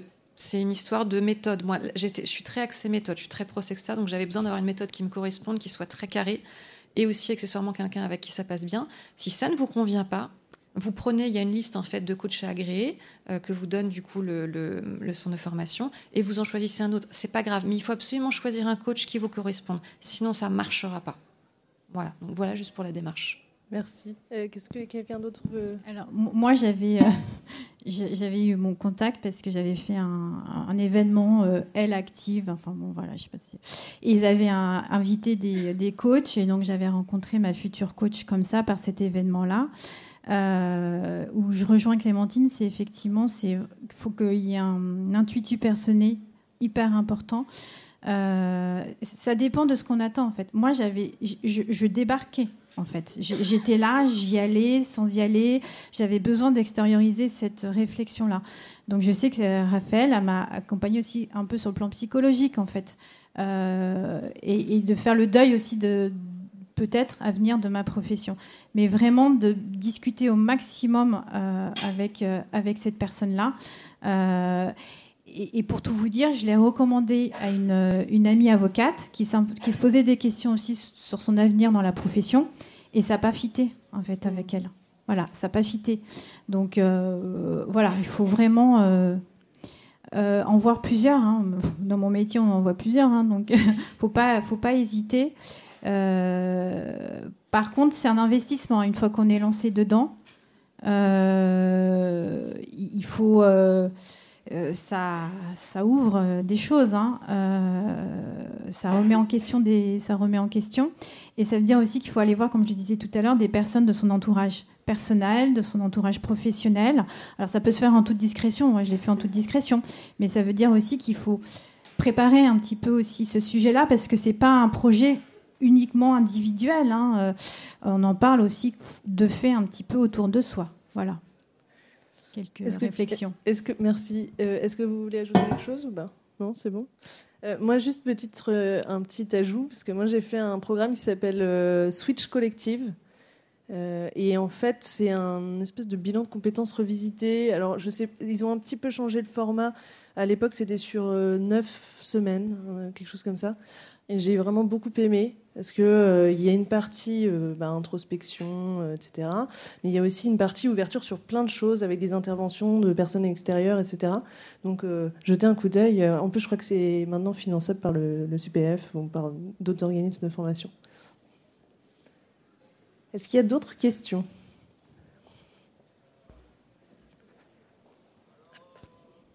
Bonjour. Euh, déjà, euh, ce que je voulais vous demander, c'est plus des conseils par rapport à votre expérience. Euh, moi, je suis juriste d'entreprise de formation. J'ai fini mes études très tôt, à 22 ans, et j'ai déjà plus de deux ans et demi d'expérience professionnelle. Mais il se trouve que depuis quelques mois, je suis en recherche d'emploi et j'ai eu un peu ce sentiment, en fait, que ma propre profession, en fait, de dans le domaine juridique, en fait, ne m'acceptait pas, dans le sens où, que ce soit dans mes expériences professionnelles ou là, depuis peu, en fait, euh, dans ma recherche, soit je recevais des commentaires comme quoi, soit je n'avais pas assez d'expérience, ce que je peux comprendre, ou euh, que, comme quoi un bac plus 5, ça ne signifiait pas tout, même si c'était du droit. Et moi, quand j'ai commencé le droit, c'était dans cet objectif que, voilà, le droit, il mène à tout, donc je pouvais tout faire. Et là, je me retrouve un peu, je dirais, euh, je dirais un peu découragée de ma profession parce qu'en dehors de, je peux comprendre l'expérience et euh, le fait que les études ça signifie, signifie pas tout, mais euh, je me retrouve en plus avec des commentaires aussi qui vont sur des commentaires discriminaux, comme voilà sur, c'est pas direct mais on le sent. Donc euh, je dirais que ça m'a un peu découragée de ma profession parce que je me dis si euh, on me donne des commentaires sur l'âge ou sur encore euh, l'expérience, mais recevoir ce genre de commentaires, je veux dire, nous en tant que juristes, je veux dire qui débutons encore, ça décourage un peu de la profession. Donc là, je suis arrivée un peu au bilan où je me dis, est-ce que j'aurais pas dû faire autre chose? Donc, je veux dire, euh, avec votre expérience, euh, quel atout je peux mettre euh, en avant en plus de mon expérience professionnelle, de mes études, parce que faut pas que je vous monte en compte, jeune juriste, en fait, quand on reçoit ce genre de commentaires, surtout discriminant sur la race, ça décourage un peu parce qu'on se dit, si le bagage plus l'expérience, ça ne suffit pas, qu'est-ce qu'on doit peut-être mettre en avant ou qu'on ne fait pas assez pour euh, pouvoir, euh, je veux dire, euh, évoluer dans notre carrière de juriste? Si déjà on ne veut pas nous laisser exploiter tous nos talents, en fait, qu'est-ce qu'on doit mettre, nous les jeunes, en avant? En fait, c'était ma question. Qui veut répondre? Merci beaucoup pour votre témoignage. Alors, je ne suis pas juriste, mais la profession de journaliste, c'est aussi très compliqué au début. Et alors moi, le meilleur conseil qu'on m'a donné, c'est que si on te ferme la porte au nez, euh, tu rentres par la fenêtre. Donc c'est ne jamais rien lâcher, surtout quand on, a l'impression de ne pas du tout être dans la bonne case. On n'a pas fait la bonne école, euh, euh, on n'a pas le bon parcours, on n'a pas fait les bons stages, on n'a que deux ans d'expérience, même cinq ans, parfois ça suffit pas parce qu'après on est un peu trop vieux ou au milieu, donc en fait il n'y a jamais un bon moment. Il faut le dire, spoiler alerte.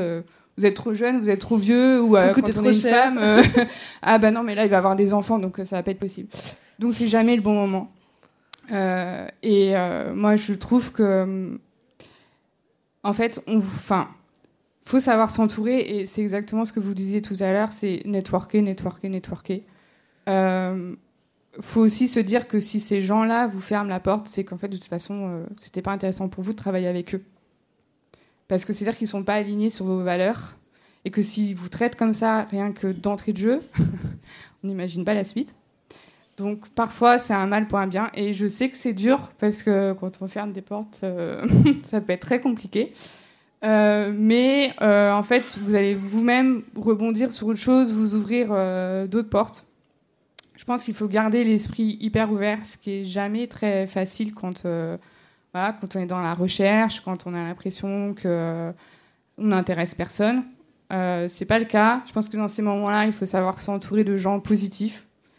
Euh, et puis, euh, il faut, faire d'autres choses. Même si vous avez l'impression que sur le moment, ça vous sert à rien ou que ça vous apporte pas des fruits tout de suite, il faut semer. Voilà.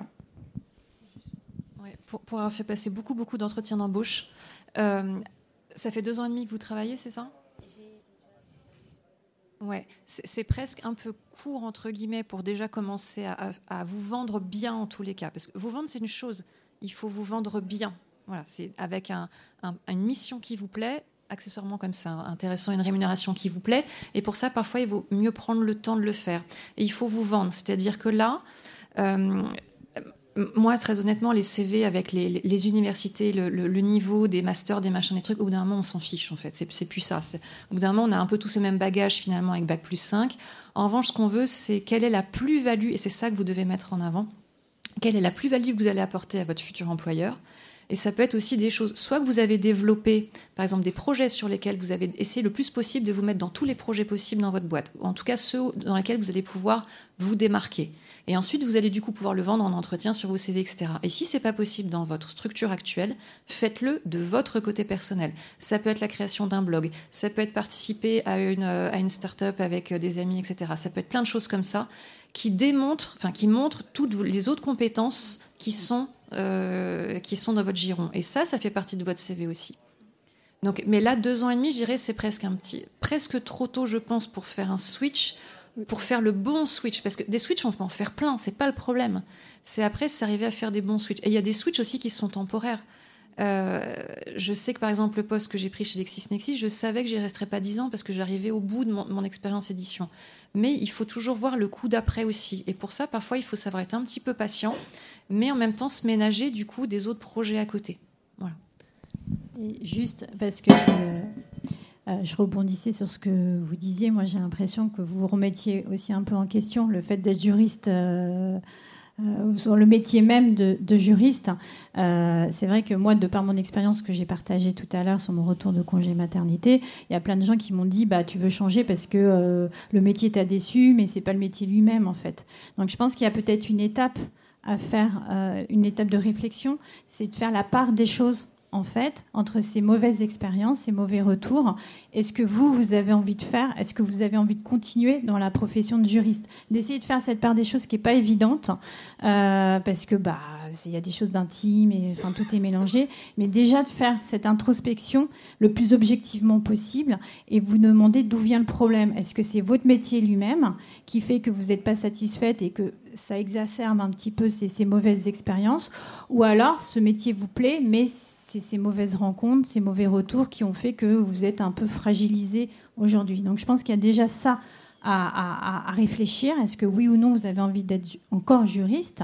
Et ensuite, effectivement, comme, on le disait à l'instant, c'est euh, d'être le plus euh, ouverte possible et de faire le plus de projets possible en fait.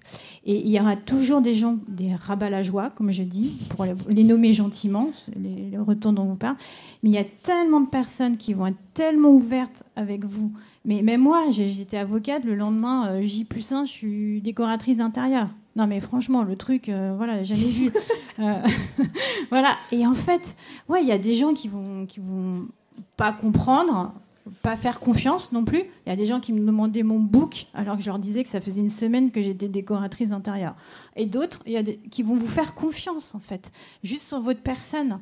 Euh, et c'est sur ça qu'il faut se concentrer, mais ça, veut dire aussi surmonter un petit peu euh, ces moments un peu de spleen euh, qui nous affaiblissent, qui nous rendent vulnérables et qui nous, font perdre confiance en nous pour aller vers les gens. En fait, tirer votre force des autres et surmonter un petit peu ce moment délicat et aller vraiment vers les autres. Vous verrez, il y a des gens qui vont être super contents d'échanger avec vous et d'écouter vos projets.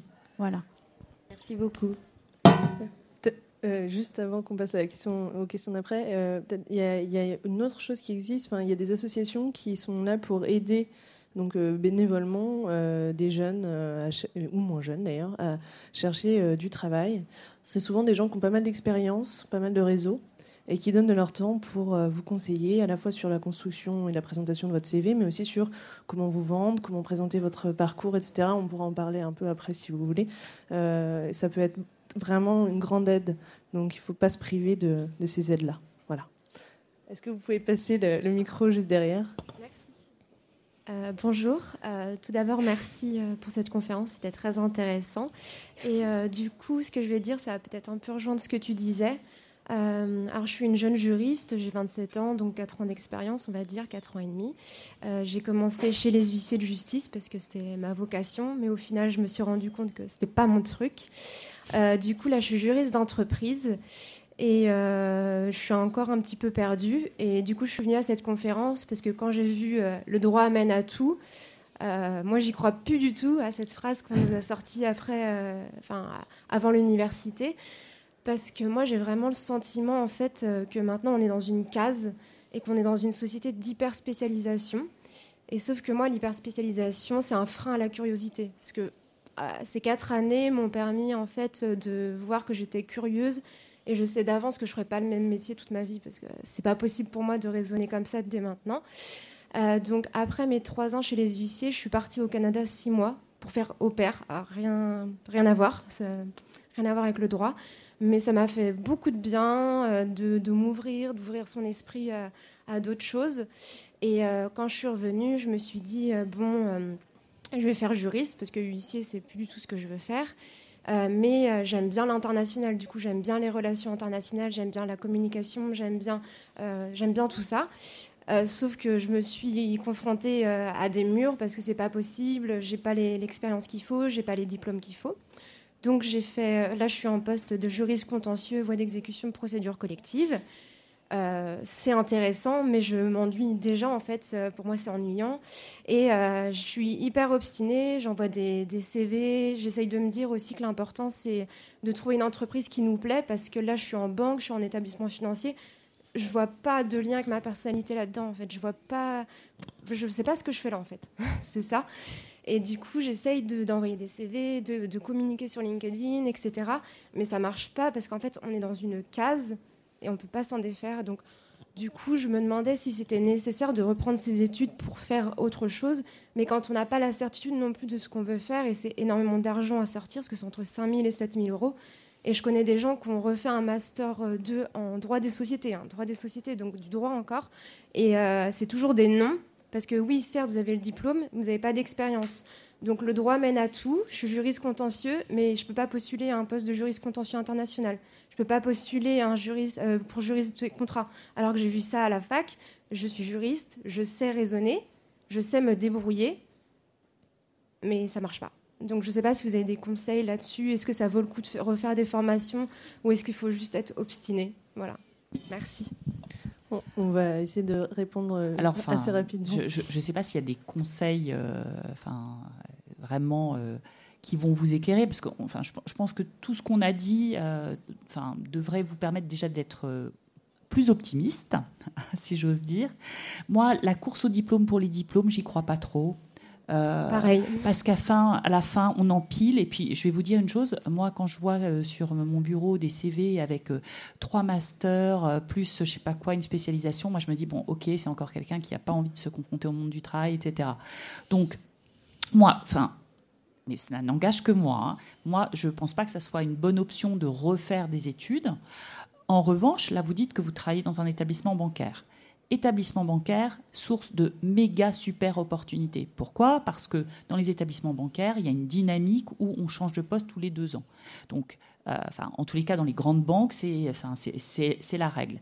Donc, pour moi, il vaut mieux capitaliser, enfin, euh, même si vous n'aimez pas votre métier aujo- aujourd'hui, mais si enfin, la banque peut être une source d'opportunités, ben voilà, vous, enfin, je, je connais plein de gens qui travaillent dans la banque, qui étaient au départ juristes, qui font maintenant du marketing, qui sont aux ressources humaines, euh, etc. Donc, en fait, après, c'est un métier. Et je pense que ce qui vous manque là, c'est vous ne savez pas trop ce que vous voulez faire après. Et tant que vous, vous ne serez pas euh, convaincu finalement de vous êtes fait pourquoi, ça va être très dur de convaincre vos interlocuteurs. Donc moi je dirais que vous avez peut-être un travail à faire d'abord de, repositionnement, de savoir, voilà, moi j'ai envie de faire ça parce que ça appelle ça, ça, ça, et puis je pense que j'ai telle compétence, telle compétence, pour ensuite pouvoir vous vendre et vous serez, serez d'autant plus euh, crédible. Merci.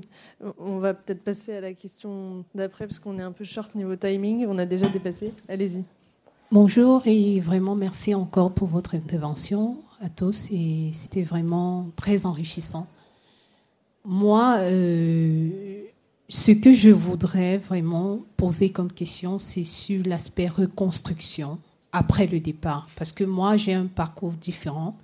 Je suis avocat d'un barreau étranger, avocat au barreau du Cameroun, euh, nouvellement arrivé en France, qui doit s'intégrer parce que la famille arrive et c'est difficile. Bon, c'est différent surtout.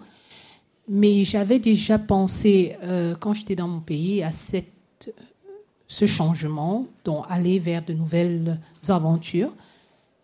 Mais euh, ce que je voudrais dire, c'est difficile parce que comment est-ce que vous faites quand votre entourage n'arrive pas à intégrer cet état d'esprit que vous allez aller vers de nouveaux horizons?